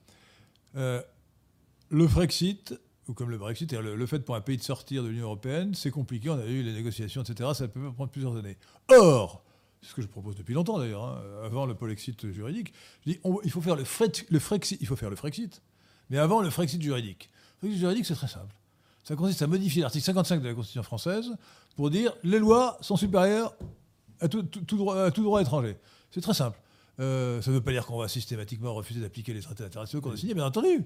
Ça veut dire le- la France s'autorise non seulement, enfin réaffirme bien entendu, que sa constitution est supérieure au droit non français, Mais de plus que même les lois votées par le Parlement je- ou, ou par je- le peuple sont supérieures. Et ça suffit à régler la question pour l'essentiel. Dans l'immédiat. Il- suffit d'un référendum. Mais- mais- un référendum pour modifier l'article 55 et on a réglé la question. Mais je vais même encore aller plus loin que vous. Parce que je cite à peu près de mémoire cet article 55. euh, les traités ou accords régulièrement ratifiés ou approuvés ont, virgule, dès leur publication, virgule, une autorité supérieure à celle des lois, virgule, sous réserve de leur application par l'autre partie. Autrement dit, Le sous-réserve n'est jamais invoqué. Autrement, ah, exactement. Autrement dit, ce fameux article 55 de la Constitution française qui bon, donne une autorité supérieure aux traités internationaux sur les lois françaises, euh, ce qui n'était pas le cas euh, autrefois, euh, eh bien, il n'y a de supériorité que sous réserve de réciprocité. Et c'est si vrai, c'est si vrai que au moment où vous avez parlé de la loi Veil tout à l'heure, quand la loi Veil Je, est votée, non, je parle de la loi criminelle de l'horrible Simone Veil. quand la loi Veil est votée, euh, il y a une minorité très importante, conduite par euh, Jean Foyer, ancien garde des Sceaux, de 150 députés, qui saisissent le Conseil constitutionnel en disant l'article 55 de la Constitution donne au traité une autorité supérieure à celle des lois. Bon, or, il y a un traité, la Convention européenne des droits de l'homme, ou je ne sais plus quel autre traité, qui proclame le respect de la vie. Donc, la loi Veil qui organise la suppression de la vie à naître dans les hôpitaux français est contraire au traité. Ce faisant, elle est contraire à l'article 55 de la Constitution. Et par conséquent, nous vous demandons de censurer cette, cette loi.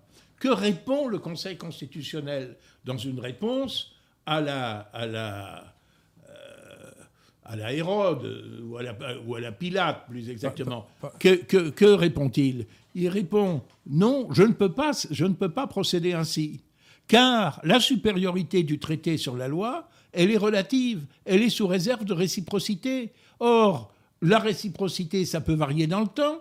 Un jour, les partenaires de la France pe- peuvent appliquer le traité, un jour, ils peuvent ne pas l'appliquer. Quelle hypocrisie. Et, et quelle hypocrisie extraordinaire. Et du coup, et du coup, le Conseil constitutionnel dit je ne censurerai pas une loi euh, contraire à un traité, ce qui va donner des ailes à la Cour de cassation.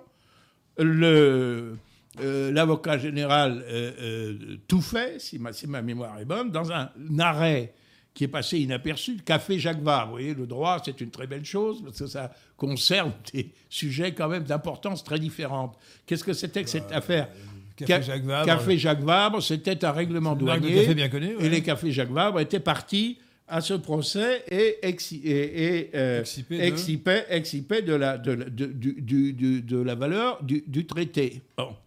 Et contre la, règle- la- la loi française, la loi douanière française qui les désavantageait.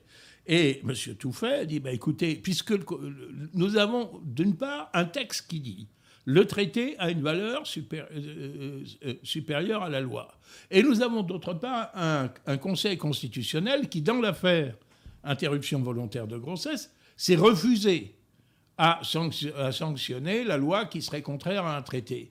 Donc il faut bien que quelqu'un fasse respecter cette hiérarchie. Eh bien, si ce n'est pas le Conseil constitutionnel, ça sera nous, Cour de cassation. Et nous, Cour de cassation, nous n'annulons pas la loi contraire à un traité. Mais nous la mettons de côté provisoirement, et tant que le traité est applicable, nous appliquons le traité. Je m'excuse de ce, de ce développement un peu technique, et, et c'est depuis cet arrêt Café Jacques Vabre, le, le Conseil d'État a résisté pendant longtemps, jusqu'en 89, un, un Oui. arrêt Nicolo. Mais euh, c'est depuis ces, ces déci- ces- ces affaires-là que le, non seulement le traité, mais ce qui est très grave, Le, droit, dé- dérivé. le droit dérivé, Oui. c'est-à-dire la moindre réglementation européenne.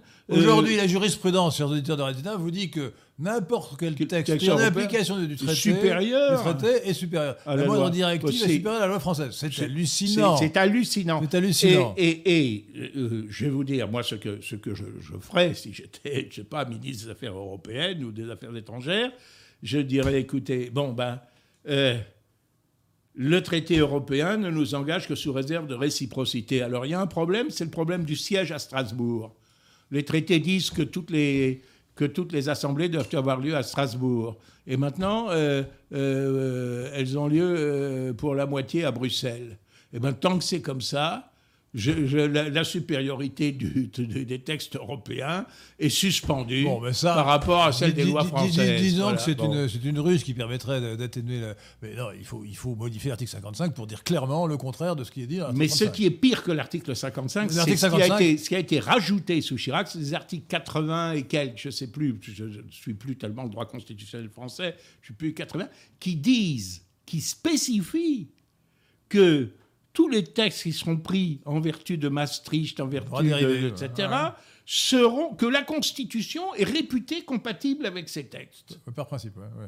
C'est est- par principe. C'est incroyable. C'est quand même incroyable. C'est-à-dire que nous avons vous abdiqué euh, euh, même notre Constitution. je, je vous- je- je vous, d'ailleurs, la, la, la félonie du Conseil constitutionnel est allée très loin. Moi, j'avais étudié les, les décisions qu'il avait prises sur des questions de télécommunications en 2004, c'est-à-dire, euh, pour préparer l'approbation qu'il avait prévu de donner euh, au traité euh, européen sur la Constitution européenne. Bon. Euh, qui disait en gros que, il- certes, la Constitution était en théorie supérieure, mais qu'en pratique, ça n'avait pas d'effet. Bon. Et le Conseil constitutionnel, maintenant, dit simplement que euh, le droit européen ne peut pas porter atteinte à l'identité constitutionnelle de la France. C'est-à-dire une distinction entre constitution et, Et identité identité. constitutionnelle. C'est n'importe quoi. C'est-à-dire qu'il y a- c'est-à-dire qu'il pourrait contredire la Constitution, sauf s'il touche à une partie de cette Constitution, ou quoi, l'esprit de la Constitution, l'esprit de la Constitution, où es-tu? Enfin, Oui, on monde. sacralisé par le Conseil Non, constitutionnel. non, mais attendez, ça n'est plus la Constitution elle-même. Oui. Donc, donc c'est une, c'est une forfaiture. Ces gens-là vont de forfaiture en forfaiture. C'est Mais insupportable. ce qui Alors est- maintenant, revenons à la Pologne. Mais, mais parce que, parce que ce qu'on reproche à la Pologne. euh, Alors, rappelez ce qu'a qu'a fait le, le tribunal. le- le je tribunal vous en prie, je vous en prie, vous ferez Non, ça mais- mieux que moi. Bon, alors, le, euh, écoutez, si vous voulez, mais moi, c'est vous le juriste, pas moi. Vous, euh, monsieur le recteur, euh, euh, Guenich Non, j'ai Florence. jamais été recteur. J'ai été victime des Doyen, recteurs. monsieur le doyen. excusez- oh là là, doyen. quelle horreur. Monsieur monsieur le doyen, vous êtes un éminent. En plus, Le recteur est un fonctionnaire Non seulement vous nommé. connaissez le droit français, doyen est élu. mais vous connaissez, vous, vous connaissez le droit japonais euh, sur, le Oui. bout, sur le bout des Mieux doigts. que donc, le euh, droit français, oui. Bon, et donc, euh, le tribunal constitutionnel euh, japonais, euh, japonais, Polonais. polonais, la terminaison est la même, Oui. euh, euh, polonais euh, vient de décider, c'était en octobre, euh, début octobre, que un arrêt de la Cour de justice de l'Union européenne ne s'appliquerait pas. Cet arrêt félon censurait une loi polonaise qui crée une commission disciplinaire des juges. oui. Bon.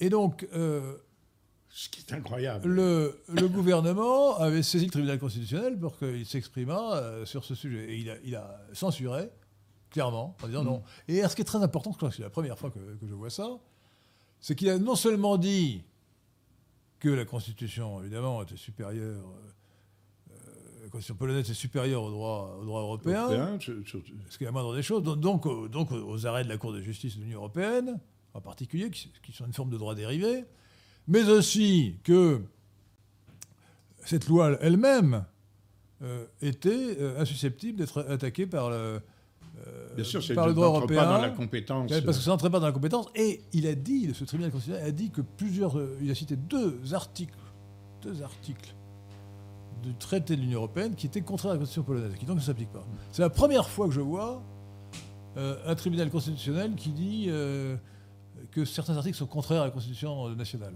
Parce qu'on on- on- on se. Félicite souvent euh, à droite, un peu naïvement, des décisions de la Cour de Karlsruhe, euh, le, le tribunal constitutionnel Mm. allemand, qui en fait qui consiste à dire qu'en principe la, le- la constitution euh, allemande est supérieure, mais en fait qui n'en tire strictement aucune conséquence. Euh, oui, mais enfin, quand même, le, dans le principe, si vous voulez, euh, ce qui est extravagant, c'est que on, on reproche finalement à la Cour constitutionnelle polonaise de, de, de- de faire ce qu'on admet très bien quand c'est Ah. ce qui, ne, qui suscite pas de réaction quand, quand c'est l'Allemagne qui le important, dit, ce euh, deux au choses- plan des principes. hein. Deux choses importantes. Premièrement, vous voyez, chers, chers auditeurs de Radio Athéna, que euh, l'indépendance nationale, c'est comme l'œuf de Colombe, c'est simple. Il suffit de dire que la France est souveraine, et juridiquement, ça veut dire que les, les lois françaises sont supérieures aux droits étrangers. Point, barre. Donc, il faut modifier. euh, parce que De De Gaulle n'était pas juriste, il n'a absolument pas vu le piège de l'article 55. D'ailleurs, le- l'article 55 n'est devenu véritablement un piège que lorsque la jurisprudence a changé. Parce que pendant longtemps, les tribunaux considéraient qu'ils ne pouvaient interpréter les traités et les droits dérivés que par le, le truchement du ministre des Affaires Du étrangères. ministère des Affaires étrangères, Euh, non, absolument. non, non, et donc effectivement, euh, bon, Mais, donc- mais- mais euh, par exemple, sur, point la question de réciprocité, il devrait pour poser la question toutes les fois Oui. qu'on leur, toutes les le fois que pas. devant ces juridictions on invoque un traité, des juridictions françaises devraient, à mon avis, demander au Quai d'Orsay, mais est-ce que ce traité est bien appliqué bien par nos partenaires Il faut, bien, il faut bien comprendre qu'en l'occurrence, on est dans une application, ou un exemple d'application extrêmement important de l'idéologie cosmopolitique dont nous parlions tout à l'heure. Bon. Euh, et là, on, on touche, on, on touche à la fois l'aspect euh, extérieur et l'aspect intérieur, parce que c'est la subordination de l'État national à, à un machin supranational, qui est l'Union européenne en l'occurrence. Mais deuxièmement, euh, c'est aussi la euh, sacralisation de ce qu'on appelle l'état de droit. Alors l'état de droit, c'est une supercherie. Ah, Tout à fait. C'est, ça va contre l'état légal. L'état de droit, euh, c'était... Alors il faut lire le livre de Jacques Crinen, que vous connaissez peut-être, qui s'appelle L'état de justice. Vous connaissez Non. Ah, il faut le lire, c'est passionnant. Qui montre comment, pendant tout l'Ancien Régime, jusqu'à la Révolution française, les parlements, qui à l'époque étaient donc les tribunaux, on appelait, on appelait parlement les tribunaux Absolument. français, euh, ont essayé d'imposer leurs lois, leur, leur volonté, leur, lois euh, Eh oui. au roi. Et le roi est obligé constamment de se battre Louis avec eux. XV, Il la fameuse séance de la flagellation. Il faisait des lits de justice pour Oui. essayer de s'en sortir. Donc, donc les, les- les- les- les- les magistrats de l'Ancien Régime n'ont- jamais réussi à gagner la guerre et à imposer complètement euh, ce qu'ils appelaient l'état de justice et qui s'appelle aujourd'hui l'état de droit. L'état de droit, c'est facile à comprendre. C'est ce qu'on appelle, c'est ce que euh, je ne sais plus quel euh, économiste appelle une définition apologétique. Tout État est un État de droit. L'État, par définition, il n'y a d'État que par la création de droits. Un État, c'est un créateur de normes. Donc l'État de droit, c'est l'État. Un, un État sans droit, ça n'existe pas. L'État le plus collectiviste comme l'URSS ou la Chine, marxiste, est un État de droit qui Oui, produit encore beaucoup sûr. plus de normes qu'un État libéral. Oui. Donc ça n'a pas de sens. L'État de droit, c'est la Euh, Je ne suis transcription. pas sûr que la Chine produise, en matière économique, par exemple, beaucoup plus de normes que n'en produit cas, la France. Tout hein. État est un État de droit. Je ne sais pas quel est le plus Donc collectiviste. l'état de droit, en réalité, c'est euh, la transcription littérale de l'allemand Rechtsstaat, qui est un concept du 19e siècle, qui était destiné au départ, euh, c'était une intention plutôt, plutôt bonne, euh, de, de défendre les libertés individuelles Mm. contre euh, L'absolutisme, l'autoritarisme Le- despotisme. Oui, oui. Euh, et donc, euh, mais aujourd'hui, l'état de droit, pour parler simple, pour simplifier beaucoup, c'est le gouvernement des juges, bon, qui invente des normes. Par exemple, Oui, pas seulement des juges. hein. Par exemple, le Parlement européen ne cesse de produire des normes euh, et qu'il considère. c'est qu'il faut voir ce que Mme von der Leyen considère comme étant les valeurs de l'Europe. alors. C'est incroyable. Alors, par- incroyable. alors, alors, parlons à propos de populiste, parlons d'un autre pays populiste. Là, c'est la Hongrie de Orban. La Hongrie de Orban a pris une loi, euh, qui est, je crois, en application, qui interdit la propagande homosexuelle dans les écoles, oui. euh, euh, auprès des Ce enfants de moins de paraît 18 quand ans, même, euh, et, qui interdit la propagande pour le changement de sexe. Bon. Eh bien, c'est une affaire intérieure polonaise. Tout à fait. Premièrement, la Euh, France, la hongroise, France- hongroise, Euh, l'occurrence, oui. hongroise. La France devrait avoir la même loi, d'ailleurs. Oui, absolument, oui. Mais euh, en tout cas, là, c'est une affaire. Or, au nom des- C'est absolument incroyable. Ça vous montre à quel point ce- le, La perversion du, la de l'Union européenne, Oui. qui est complètement cosmopolite, euh, à la suite de cette loi, Ursula von Leyen, von Leyen elle-même, le, le président de, la Commission, et euh, je crois que c'est 20 24 ou 25 des chefs de gouvernement ou, ou de- ou Oui, à commencer par Macron, ont- se sont scandalisés en disant c'est une honte, de, cette loi est une honte, contraire aux valeurs européennes. Attendez, interdire la propagande pour le changement de sexe aux enfants de 10 ans, C'est, serait- contraire aux valeurs européennes. Euh, mais c'est, vrai que c'est contraire au. au- au- c'est, le cosmopolitisme. mais c'est, vrai que c'est contraire, contraire aux valeurs de la révolution euh, totalitaire, Cosmopolite, euh, cosmopolite, euh, qui, qui, qui, qui veut, qui veut, qui, qui a, par une véritable haine des différences et surtout des différences naturelles, les différences naturelles, parce que les différences, les différences ethniques sont des différences naturelles. Vous les recevez par, euh, par la filiation, par la transmission génétique. Les, Les différences différences, sexuelles. les différences euh, euh, de nations, euh, elles sont aussi, aussi naturelles. Elles résultent de cohabitation séculaire entre des personnes euh, qui, ont, qui, ont, qui ont un même passé et qui se projettent dans un même avenir. Alors, je- je- je- Oui. j'ai, j'ai une formule que je vous donne. Ce n'est pas l'opinion qui fait l'identité, ce sont les ancêtres. Oui, bien sûr, bien sûr. Et, euh, et, et- et- là, la, négation euh, des différences euh, sexuelles qui est au cœur euh, aujourd'hui de la, de la propagande. Là, on, là, on est dans le, dé- dans, dans le délire. Je ne sais pas si vous vous rendez compte du délire actuel, qui est un exemple. Parce que quand je dis que l'idéologie cosmopolite, cosmopolitique, le cosmopolitiquement correct, refuse la différence entre le, notamment le, le vrai et le faux, la- théorie du genre, qui en est une expression, est une, expression caricaturale. On vous dit, mais non, ça s'appelle la théorie performative du genre. Performative, c'est un anglicisme qui veut dire autoréalisatrice. Les, les petits garçons deviennent des petits garçons parce qu'on leur dit il et qu'on leur met un pantalon, alors que les filles deviennent, deviennent des, des- des- des filles parce qu'on leur dit elle. Vous voyez? C'est c'est ça. Leur- et, et donc, euh, euh, c'est- le, le sexe serait une construction. Le genre, dit-on C'est pour ça qu'on on appelle le genre Oui, la- catégorie, grammaticale, le genre, qui remplace le sexe. euh, c'est une construction linguistique ou sociale. Théorie performative ou auto-réalisatrice du genre. De, de, de- Judith Butler, à qui nous avons donné le prix Lysenko de la désinformation scientifique il y a quelques années. Donc c'est c'est un délire complet. Je peux vous dire, moi j'ai des petits-enfants qui sont en bas âge. Ah, Je veux dire que vraiment. Oui, euh, On voit- pr- pr- prétendre, prétendre que la petite, ma petite fille Anne-Marie et mon petit-fils Oui. Rock euh, ne sont, sont, euh, sont une construction, euh, ont des sexes différents par construction sociale, mais c'est hallucinant, quoi. Bon. euh, J'en ai une qui, qui est une, qui, une qui minaude, etc. oui, euh, L'autre qui, est- qui est toujours en train de se bagarrer. L'opposition est caricaturale dans ce cas-là. Mais c'est une opposition mes générale. c'est mes petits-enfants aussi. Général, Et Dieu sait, général. sans, sans qu'on les y pousse. hein. Alors qu'il y ait, qu'il y, Voilà. des- qu'il y ait des cas intermédiaires, des gens qui sont moins, moins, moins, Moins tranchés, moins, moins virils, moins, moins féminins, c'est vrai. Mais l'opposition de principe entre les deux sexes est évidente, incontestable. Et, et- et- et d'ailleurs, c'est Mais ça résulte de la c'est un fondement de la haine société. de la haine philosophique et selon moi d'ailleurs luciférienne Oui, d'un donné qui existe en dehors des choix de la personne. Voilà. l'identité. Le terme d'identité, euh, euh, cher euh, Patrick Catellon. Nous avons des questions un peu plus légères, une pour chacun. Euh, Saint-Tabouret qui demande Monsieur Golnisch, quels sont vos écrivains japonais préférés? Ah, Mishima, oui, oui, non, j'aime bien, j'aime, j'aime bien, euh, qui a fait seppuku.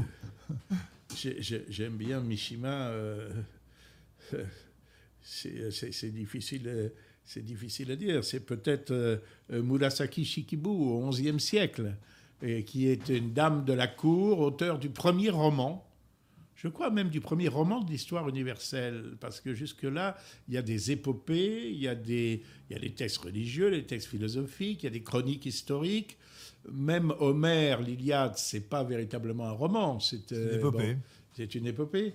Et là, la princesse Mu- Murasaki Shikibu raconte une histoire qu'elle invente d'un jeune noble de cour qui, qui, qui, qui, qui drague, comme l'on dit aujourd'hui. Il euh, fait la bon. cour, peut-être. hein. Il fait la cour, oui, oui, Il absolument. séduit. Il séduit, absolument. euh, et toutes ces, toutes ces aventures. Et ça s'appelle, je m'excuse, en, en japonais, le, ce, ce livre, le Genji Monogatari, c'est-à-dire le dit, le récit Monogatari le- du Genji, du prince Genji. Et, et ce dit du Genji, a été, qui est monumental, a été traduit du japonais par mon regretté maître René Siffert. Voilà, donc, euh, Combien de pages Vous dites monumental 1000 pages? Oh, euh, pratiquement, oui. Ah oui, c'est gros. oui, ouais, oui, ouais, oui. c'est gros. ouais. Et je me Euh, permets. Et c'est du XIe siècle. hein, c'est- Mais Alors c'est un japonais très archaïque alors. C'est un japonais très archaïque, oui. Que, que, que- que lisait mon maître Siffert, mais qui me pose, poserait, poserait autant de difficultés à un étudiant de, de japonais que de, que de traduire directement la chanson de Roland. Alors, honnêtement, bah, hier ça, la chanson de Roland, que, euh, si, si- on met à part l'orthographe, oui, c'est assez lisible. hein. oui, Euh, oui. D'abord, si- dans la chanson de Roland, il y a- moi, je, appris, je ne connais que deux vers par cœur. Oui, on comprend beaucoup de Euh, choses. quand on dit dans la chanson de Roland, Roland est preux et Olivier est sage, Oui, c'est Oui. c'est du français moderne. oui. Et, et quand on lit la chanson de Roland, c'est peut-être qu'il faut mieux traduire, il faut un peu traduire, adapter en tout cas. Sauf sans Roland que la mort le trespent, on comprend que saut, ça veut dire cela, et trespent, c'est transpercer. Hmm. Sauf sans Roland que la mort le trespent, Roland sans, sans que la mort le transperce. Oui. C'est- oui. c'est- pas, Oui, pas du c'est- français moderne. c'est- c'est- Mais, euh, Non, mais euh, pour un- pour- l'ortho- l'orthographe. Pour, pour un euh, homme de votre culture, Henri, c'est pas trop un problème, mais pour un, un peu, étranger, un peu quand même, non, un peu quand même. pour un étranger qui, qui Sauf- sauf- débarque, Sauf sans Roland que la mort le trespent, il faut quand même interpréter. Oui, oui, mais euh, c'est tellement beau la chanson, de Roland. Absolument. Je, je- je conseille aux auditeurs de Radio Athéna de, de lire jusqu'au bout la chanson de Roland parce que on, on- on- on ne va jamais jusqu'au bout. Alors le procès de Ganelon, euh, ça m'amènerait à un développement, mais le procès de Ganelon est extrêmement intéressant et montre bien comment on est passé de la procédure accusatoire à la procédure euh, inquisitoriale. C'est un sujet qui pourrait nous emmener très Ah. loin. Euh, oui, alors je vais quand même en dire un mot. Ganelon est coupable, évidemment, de haute trahison. Alors on se dit quand même, euh, Charlemagne l'emmène avant. Euh, évidemment, Roland ridiculise un peu Charlemagne. Euh, on se dit, bon, euh, on l'emmène, le jugement, il va être vi- vite jugé. Hein, bon, mais non, pas du tout. Parce que, qu'est-ce qui va se passer? À l'époque, c'est procédure accusatoire. Donc, il faut que quelqu'un porte accusation. Euh, alors, euh, Ganelon va être jugé par ses pairs, puisque c'est pas un homme des communs, c'est un, Oui, oui, haut dignitaire, c'est un haut noble. Il ne peut pas être jugé comme ça. Bon, euh, il va être jugé par ses pairs. Or, il est évident pour nous qu'il a trahi. Bon. Mais, à l'époque, la notion de haute trahison n'était pas aussi claire. Mm. Euh, Ganelon dit pour sa défense, je n'ai pas trahi, je me suis vengé de Roland. Parce que c'était Roland qui avait, qui avait envoyé, euh, qui avait euh, demandé qu'on envoyât euh, Ganelon en ambassade chez les Sarrasins, où il avait beaucoup de chances de se faire, de se faire tuer. Mm. Donc il considérait qu'il avait un droit de vengeance. Et l'argument euh, de vendetta euh, paraît assez raisonnable euh, au père, et surtout, ensuite, procédure accusatoire, pour qu'il n'y a pas de procureur de la République. Eh oui. Il faut, il faut qu'un particulier porte accusation contre, contre Ganelon. Or, Ganelon a un champion qui s'appelle Ganibel. Et Ganibel, c'est un colosse, euh, une espèce de Goliath, euh, redoutable. Et euh, pour, que, pour, que Ganelon soit condamné, il faut que quelqu'un euh, porte Accepte accusation et- et, accepte le jugement de Dieu de se au- mesurer dans un duel avec, Ouais. avec Ganibel. Alors on voit Ouais. les gens qui se, défi- euh, qui se défilent les uns par les autres. Aucun n'a envie de- Jusqu'à ce que Thierry, Thierry Ouais. qui je crois est un cousin de... Non, ce, ce Ganibel qui est un cousin de Ganelon, je ne sais pas si Thierry est un cousin de Roland. En tout cas, Thierry, qui est, qui est un format normal, qui n'est pas un géant, Hmm. se dit, je- moi, je, je- je porte accusation contre, contre Ganelon. Ah, L'accusation est portée. Parce que quelqu'un s'est levé pour porter l'accusation. Et à ce moment-là, le duel a lieu et euh, ça se termine bien. C'est-à-dire que Thierry tue, euh, Hmm. tue, tue Ganibel et donc par conséquent, ensuite, on peut exécuter Ganelon tranquillement. Voyez? Mais Eh c'est marrant. Et alors, je vous signale que le, le grand historien euh, juif euh, britannique ou anglais Norman Cohn a expliqué comment c'était le passage de la procédure inquisitoriale, euh, la procédure inquisitoriale, à la procédure inquisitoriale qui a permis la chasse aux sorcières des années 1550 à à 1650. Ouais, ouais. À partir du moment, parce que si vous voulez, bon, euh, les euh, quand il fallait accuser une sorcière sous euh, avant cela, bah, euh, si on risquait de se faire, se faire soi-même accuser, soit- euh, on, on ne le faisait pas parce que c'était trop dangereux de- d'accuser. Vous voyez Lorsque c'est le procureur qui accuse, à ce moment-là, il n'y a plus de problème. Ouais. Moi, je- me permets de vous poser également une question sur le Japon. Est-ce que vous avez des architectes japonais préférés, peut-être? Ah, écoutez, non, je... les, les- les noms ne me, ne me reviennent pas. c'est- vrai que Kenjo, Kenjo, non, il y a- il y a- le- oui, oui, euh, Kenjo, mais il est calamiteux. l'architecture japonaise, bon, il y, a- il y a- il y a énormément de choses. Non, j'ai pas de... Je, je- je ne m'y connais pas beaucoup en l'architecture. J'ai beaucoup d'intérêt pour la maison traditionnelle japonaise, en revanche, euh, qui, est, euh, euh, qui est magnifique et malheureusement qui disparaît beaucoup du Japon. Maison principalement en bois, sans fondation, et qui est l'ancêtre en quelque sorte de la maison modulaire car toutes les surfaces sont des multiples du tatami, qui est là, qui est, tu fais à peu près un mètre sur deux, pour, pour, dire les choses simplement, et, et qui, disposés de différentes façons, trois tatamis, quatre tatamis et demi, six, huit, etc. Et, qui conditionnent euh, euh, les, dimensions des, des, des shoji, c'est-à-dire des portes coulissantes, des fusuma, euh, c'est-à-dire aussi des portes coulissantes mais plus épaisses, des paravents, etc. c'est une architecture très intéressante que l'architecture traditionnelle, je n'aurais pas de nom particulier à citer. Euh, donc euh, la question légère pour, euh, pour Henri, c'est Hibou Grand-Duc qui la pose. votre nom est-il le résultat de la francisation d'un nom breton? Alors, la prononciation, oui. Mon, nom, alors oui, si on peut dire, parce que mon nom, c'est Lesquin. Lesquin est un nom breton. Alors, aucun rapport avec l'Équin, Léquin qui s'écrit presque pareil, avec un i au lieu d'un e à la fin, qui est un nom flamand, euh, qui est le nom de l'aéroport de Lille. Ah oui, tout à fait. Mon nom Lesquin, c'est un nom breton, alors que, alors que ma famille est originaire de plus d'une eau, euh, près de Saint-Brieuc, euh, près de Saint-Caloguildo, où j'ai une maison d'ailleurs, une résidence secondaire. Lesquin, ça veut dire en fait le manoir de, de Gwen, c'est-à-dire de Sainte-Gwen. Lès, le manoir, ah, ou Lys. Et, Gwen, c'est blanc, euh, blanc en breton. Et, le manoir de Sainte-Blanche, et donc la famille euh, euh, prétend de manière légendaire remonter jusqu'à Sainte-Gwen, qui est arrivée, comme vous le savez, en 450 après Jésus-Christ.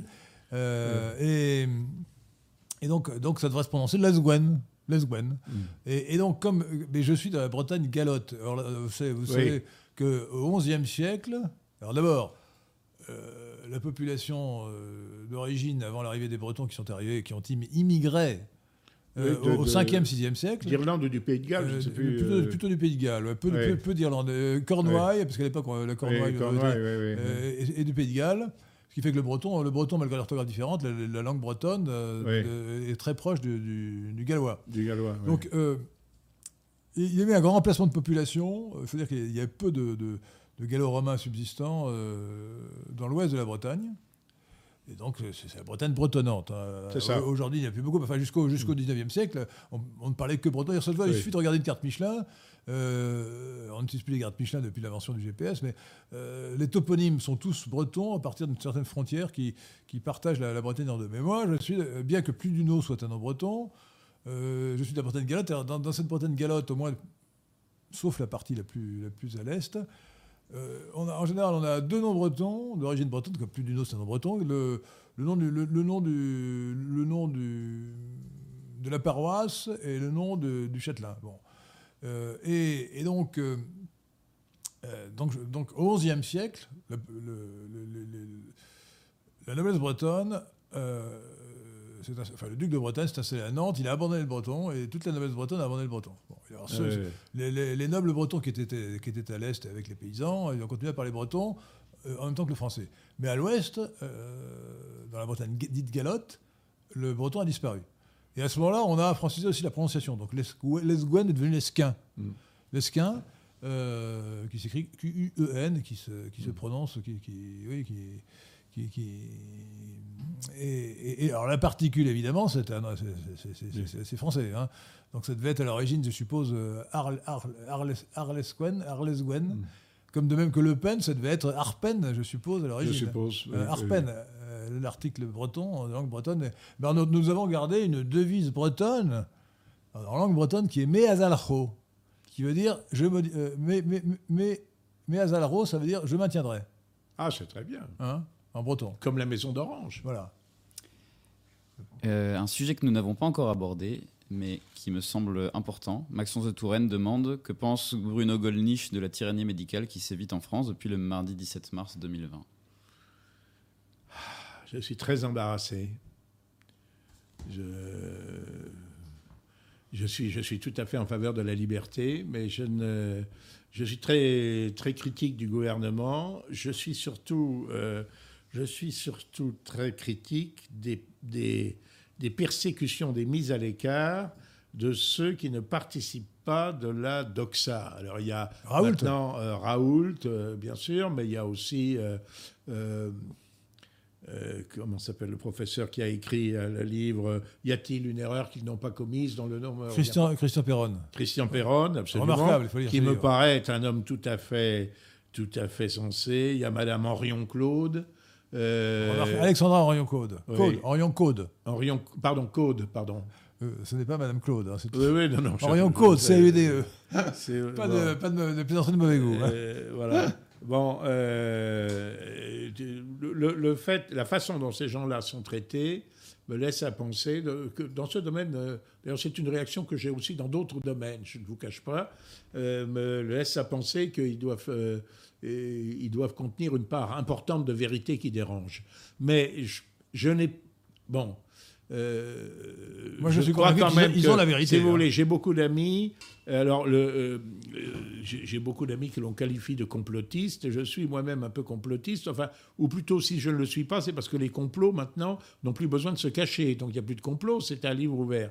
Mais par exemple, si vous prenez un, un- un- un exemple qui est une, une information qui a qui a couru assez rapidement, qu'il était vraisemblable, comme le disait le professeur Montagnier, là aussi, qui a été parfaitement vilipendé, que le virus... Prix Nobel. euh, absolument, prix Nobel de médecine, qui avait découvert le virus du sida, euh, qui euh, affirmait que le virus était vraisem- très vraisemblablement de création humaine, et, et- et donc par conséquent on en déduisait qu'il était peut-être échappé d'un- de ce fameux laboratoire P4 de, de Wu- Wuhan.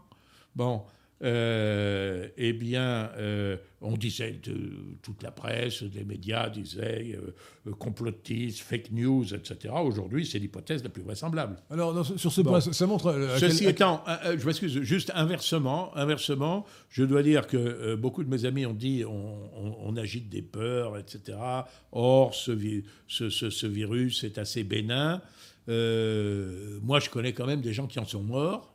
Je connais, par exemple, et, tout récemment encore, euh, euh, le, patron d'une petite entreprise d'électricité euh, qui a fait pratiquement, qui avait un homme de 52 ans ne présentant aucune comorbidité, comme l'on dit élégamment, sportif, qui a fait pratiquement un an d'hôpital, dont, dont, dont- dont deux mois en réanimation, deux arrêts cardiaques réanimés d'extrême urgence, etc. Non, mais- Donc je crois que c'est vraiment une saloperie, si vous voulez. Non, mais attendez. Donc, je, je ne sais pas, moi, exactement ce que j'aurais fait. C'est un des rares domaines. J'ai des opinions très tranchées sur beaucoup de sujets, mais là, je suis assez perplexe. Non, non, mais, euh, non, mais premièrement, euh, les gens sérieux n'ont jamais dit que c'était une petite maladie.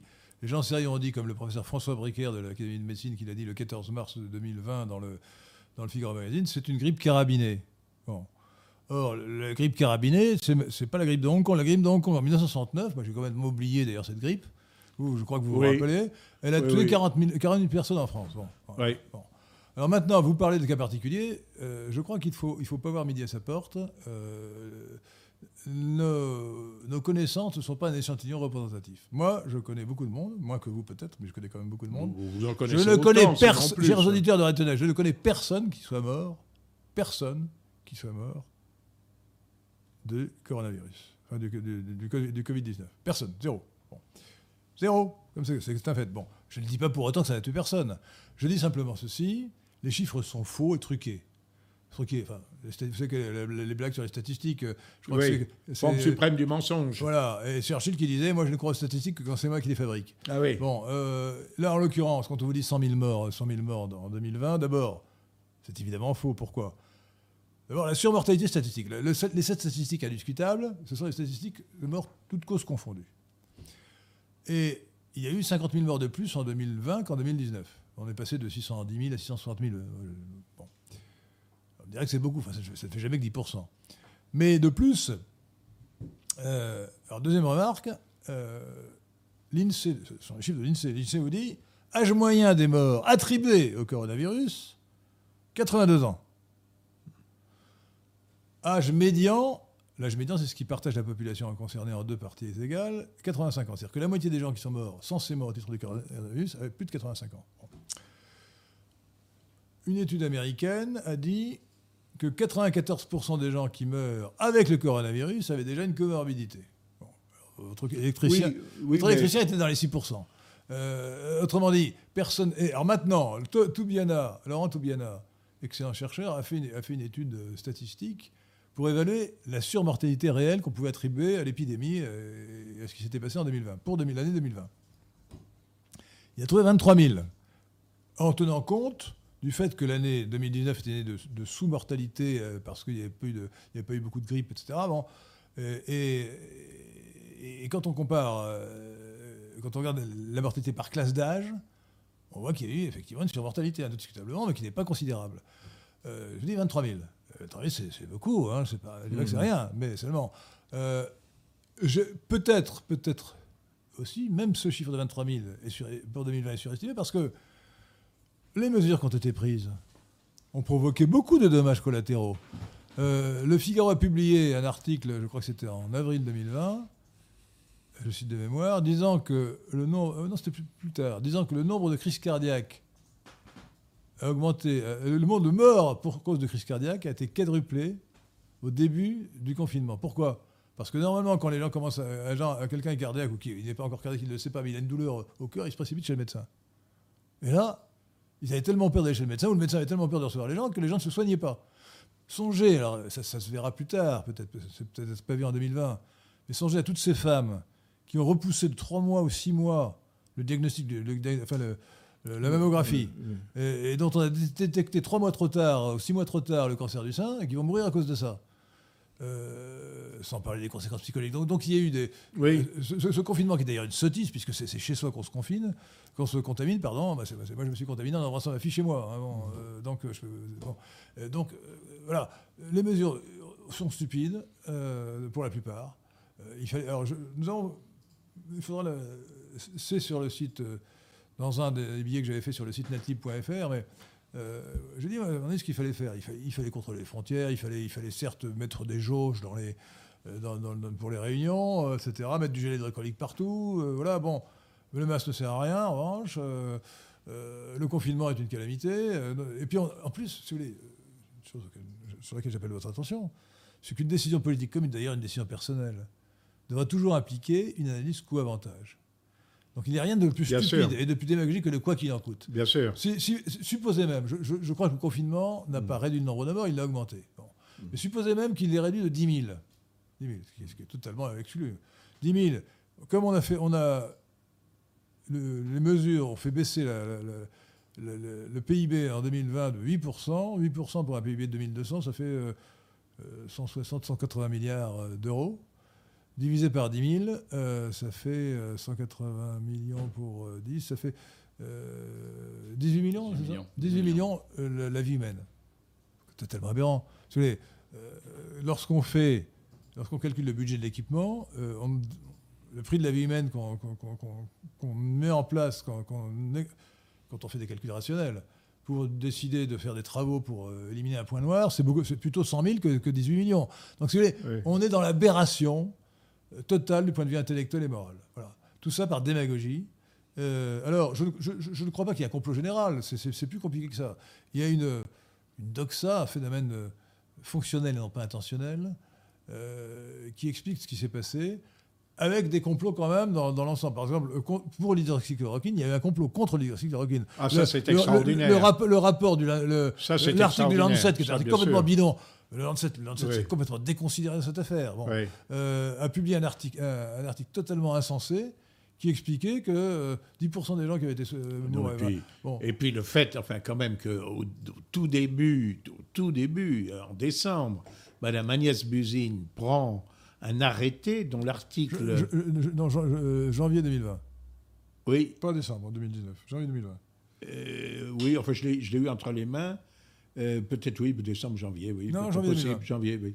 Un, un, arrêté dont l'article euh, premier et unique est l'interdiction de, de, de, l'hydroxychloroquine, alors que c'est un médicament qui a été... Euh, enfin, qui, était en, qui était en vente libre sans ordonnance. Et, que, et qui était en vente libre sans ordonnance. Et que, et que, et que les Chinois ont alerté sur le fait que ça avait une certaine efficacité euh, contre le virus. Et puis n'oubliez pas une chose. Ça, c'est quand même extraordinaire. La Et ça, elle, ne s'est jamais expliqué sérieusement là-dessus. La politique. ce qu'elle a dit devant une commission parlementaire, c'est rien du tout. Non, mais cette politique médicale euh, pseudo-sanitaire a été dramatique, lamentable. Euh, le fait de dire aux gens, quand vous avez le Covid-19, restez chez vous et prenez du, paracétamol, de l'iprane mm. si vous préférez c'est aberrant. n'est pas un médicament. Enfin, ce médicament ne soigne pas la maladie. Il fait, il, fait, baisser la température. Bien sûr. Bon. Donc, même si on avait des doutes sur l'efficacité de, de l'hydroxychloroquine, on aurait dû laisser les médecins le prescrire parce qu'on aurait eu au moins l'effet placebo, qui est un effet réel, un effet médicalement constaté. Alors que là, en affolant les gens euh, et en les disant de rester chez eux, on a créé, au contraire, on n'a pas, on n'a pas utilisé l'effet placebo, mais en fait, on a utilisé, on a mis en place un effet nocebo. Euh, c'est-à-dire que quand les gens croient que c'est très grave, eh bien, ils ont plus de chances de mourir. C'est, c'est- c'est- Oui, oui, oui, c'est je- scientifiquement confirmé. Et donc, et donc euh, alors, ça s'est un peu amélioré euh, sur la deux- deuxième, deuxième épidémie fin, fin 2020. D'abord, les gens ont commencé à avoir des oxymètres pour mesurer, euh, Oui, euh, mesurer la Saturation. la- la- la- le, non, le taux d'oxygénation. oui c'est ça. Euh, taux d'oxygénation du sang. Et puis, ils ont compris qu'il fallait s'oxygéner plus tôt. Bon, voilà. Mais globalement, euh, nous avons eu affaire à des gouvernements, à des, des- des- des responsables politiques et administratifs et des médecins d'une incompétence criminelle. Ah ben, je dois dire, il y a une chose qui est au moins aussi déconsidérée que la parole politique, c'est la, parole des scientifiques. Parce qu'on pouvait s'attendre quand même. Alors je sais bien que la médecine n'est pas une science exacte. Enfin, on pouvait s'attendre ce que des gens euh, qui sont tous euh, professeurs de médecine, etc., grands pontes, qui ont fait euh, 7 ans, 10 ans, 15 ans d'études, d'expérience, etc., euh, euh, on a vu que euh, leur point de vue était parfaitement opposé, euh, contradictoire. On a vu toutes ces polémiques qui sont extrêmement déconcertantes pour le public, ça c'est sûr. Alors, euh, oui, faisons le lien avec le populisme, parce que c'était le sujet. Euh, la réaction minoritaire, mais importante, euh, qu'incarne d'ailleurs votre, euh, mieux, que, mieux que tous les autres, euh, celui que j'appelais le funeste Philippot, et maintenant que j'appelle l'excellent Philippot. Euh, bah, écoutez, euh, je trouve. La rédemption à vos yeux. alors, oui. Ah oui Je pense qu'il ne mé- méritait ni cet excès d'honneur, ni cette, indignité. Voilà. Euh, bon. Bon, en tout cas, Ou plutôt- maintenant. ou plutôt, ni cette indignité, ni cet excès d'honneur. il y a une réaction Oui, contre la tyrannie sanitaire qui, courtoises avec lui. qui me paraît de, qui me paraît de nature populiste dans le bon sens du terme. Pour moi, le populisme est un terme qu'il faut employer toujours de manière positive, euh, car c'est une réaction contre une dictature, une tyrannie plutôt. Le terme- je préfère le terme de tyrannie parce que dictature, ça peut être bien. Oui. Dictature romaine, c'est très bien. Euh, une tyrannie euh, à prétexte sanitaire. Et, et donc, il est normal que. Attendez, euh, le, le pass sanitaire, c'est un moyen euh, hypocrite de vouloir euh, imposer la vaccination, malgré les risques que cette vaccination peut, re- représente. Bon, avec des vaccins qui ne sont pas mis à l'épreuve depuis longtemps. Alors, euh, croyez-vous qu'il y a un lien, euh, comme je le pense, donc, entre. Êtes-vous d'accord pour dire qu'il y a un lien entre la réaction euh, contre cette tyrannie, cette, tyrannie, parce qu'objectivement, c'est une tyrannie, ju- justifiée ou non, à mon avis, ne l'est pas, mais. et- représente une forme d'expression populiste. Ah oui, oui, je crois que c'est. Oui, absolument. Oui, oui, aussi bien. Alors, euh, le, problème de, l'expression populiste, ou de, la réaction populiste, dont, nous sommes d'accord, je pense, vous et moi, pour dire qu'il est extrêmement saine dans son principe, c'est de savoir comment elle s'incarne. Bon, alors bon, euh, nous avons des opinions différentes sur Éric Zemmour, par exemple, mais euh, prenons par exemple un mouvement au départ indiscutablement populiste, celui des Gilets jaunes. Ah, mais il était capturé par, par l'extrême gauche euh, gauchiste. Oui, oui, Euh, absolument, absolument. non, non, mais il a été complètement. Au départ, c'était typiquement un mouvement populiste qui a été capturé par, par Oui, l'extrême mais gauche. pourquoi? Mais pourquoi? Parce, Parce que, que l'extrême gauche est mieux organisée. parce que l'extrême gauche est mieux organisée et parce que les gens qui, euh, sincèrement, euh, ont, fait partie de ce mouvement se refusaient à, faire, de, la politique Ah, bah, voilà, bah, et à se Alors, je structurer. vous interromps parce que nous nous n'avons plus que trois minutes et je voudrais que vous répondiez à une question qui pour moi est très importante. euh, Donc vous n'aurez que deux minutes pour y répondre. Que pensez-vous de Narendra Modi, qui pour moi est le, le parangon des meilleurs chefs populistes du monde? Euh, Narendra bah, Modi est le Premier je- ministre de l'Inde. Ben, je, ah, je- ne suis pas, euh, je n'ai pas votre compétence sur le sujet. Oh, j'ai a priori, non, non, mais j'ai a priori un préjugé euh, assez, assez favorable pour quelqu'un qui défend une identité nationale. Euh, D'un autre côté, je suis assez inquiet de voir que ça se tourne contre les chrétiens. Euh, D'abord contre les musulmans, mais accessoirement contre les chrétiens. Voilà. oui. Bien, bien que vous savez que beaucoup d'hindous considèrent que Jésus, c'est comme Krishna, c'est une incarnation de, de Vishnu. Oui, oui. Je, je n'ai pas énormément de sympathie pour l'hindouisme, je dois dire, en tant que- Euh, sur une le plan philosophique. C'est une grande ou- religion, quand même. Oui, Et une grande religion, alors d'ailleurs, dans le futur livre que, Je- je, que, je, que je vais écrire sur les origines euh, indo-européennes du christianisme, je, je ferai, je dirais qu'il y a convergence, mais, mais non influence entre l'hindouisme et, et le christianisme. Hmm. Notamment avec la, la- la Bhagavad Gita. euh, où il y a des, des points, des, des points euh, Oui, de je connais mieux le bouddhisme qui, après tout, est issu de l'hindouisme, qui est une Et- de l'hindouisme. mais- Et, la, et la- la morale chrétienne vient du bouddhisme, par l'intermédiaire des Essénias. C'est la, Ah, bah, la thèse- la thèse, thèse du grand, une du thèse, grand André oui. Dupont-Sauveur. Thèse, oui. Ouais. Moi, je crois que la morale chrétienne, elle vient de Jésus-Christ qui, Ah bah, qui, euh, transcendait les, les- les influences culturelles. Mais, Mais, ça, mais- c'est- oui, mais bon, avant bon. Jésus-Christ, ils se réclamaient de l'Ancien Ah non, mais avant. Jésus-Christ, je pense Voilà, que le bouddhisme est une des contrairement à cer- à certains qui voient une doctrine euh, diabolique, etc. Moi, je pense, que c'est. Je pense que c'est une des, une des plus hautes conceptions auxquelles on puisse parvenir, indépendamment de la révélation. Merci, ben ce sera euh, le mot de la fin, puisqu'il nous reste une minute. Alors, je, je remercie notre ami euh, Patrick Catelon, à qui j'ai trop peu laissé la parole, puisque... de- Il y avait beaucoup de questions, mais vous avez Je, été. je joins ma gratitude Vous euh, êtes trop prolixe. Et très prolixe. Pierre, Pierre de Tirmont, qui est là pour une fois n'a strictement rien dit, mais qui a réalisé... Qui n'a- en Pierre plus, de il- Tirmont ouais, n'a pas de micro. Il n'a pas les moyens de s'acheter un micro, mais il faudra, il faudra que vous en, euh, vous en ayez un la prochaine fois. hein. Euh, et je remercie surtout, bien sûr, euh, mon invité d'honneur, euh, Bruno Gollnisch-Florens, qui n'a qu'un seul défaut, c'est d'avoir il a encore des faiblesses familiales pour l'abominable Gustave Florens, Florens, ce communard qu'on a justement exécuté. Je ne voudrais pas terminer sur un, sur un, mot, un mot désagréable. Euh, le- la famille Florens euh, a illustré la France de, de- de très belle manière. de, différentes façons, Ah ouais, très. Merci beaucoup et à bientôt. Et n'oubliez pas de partager les émissions. hein. Partagez. Parce qu'il faut lutter contre la censure en partageant et en mettant des marques, des marques bleues, euh, en faisant des commentaires, éventuellement des commentaires, euh, des, co- des commentaires euh, de référencement pour, pour améliorer les, euh, notre position dans les algorithmes, mais surtout partagez les- les, vidéos et donc les émissions. Merci.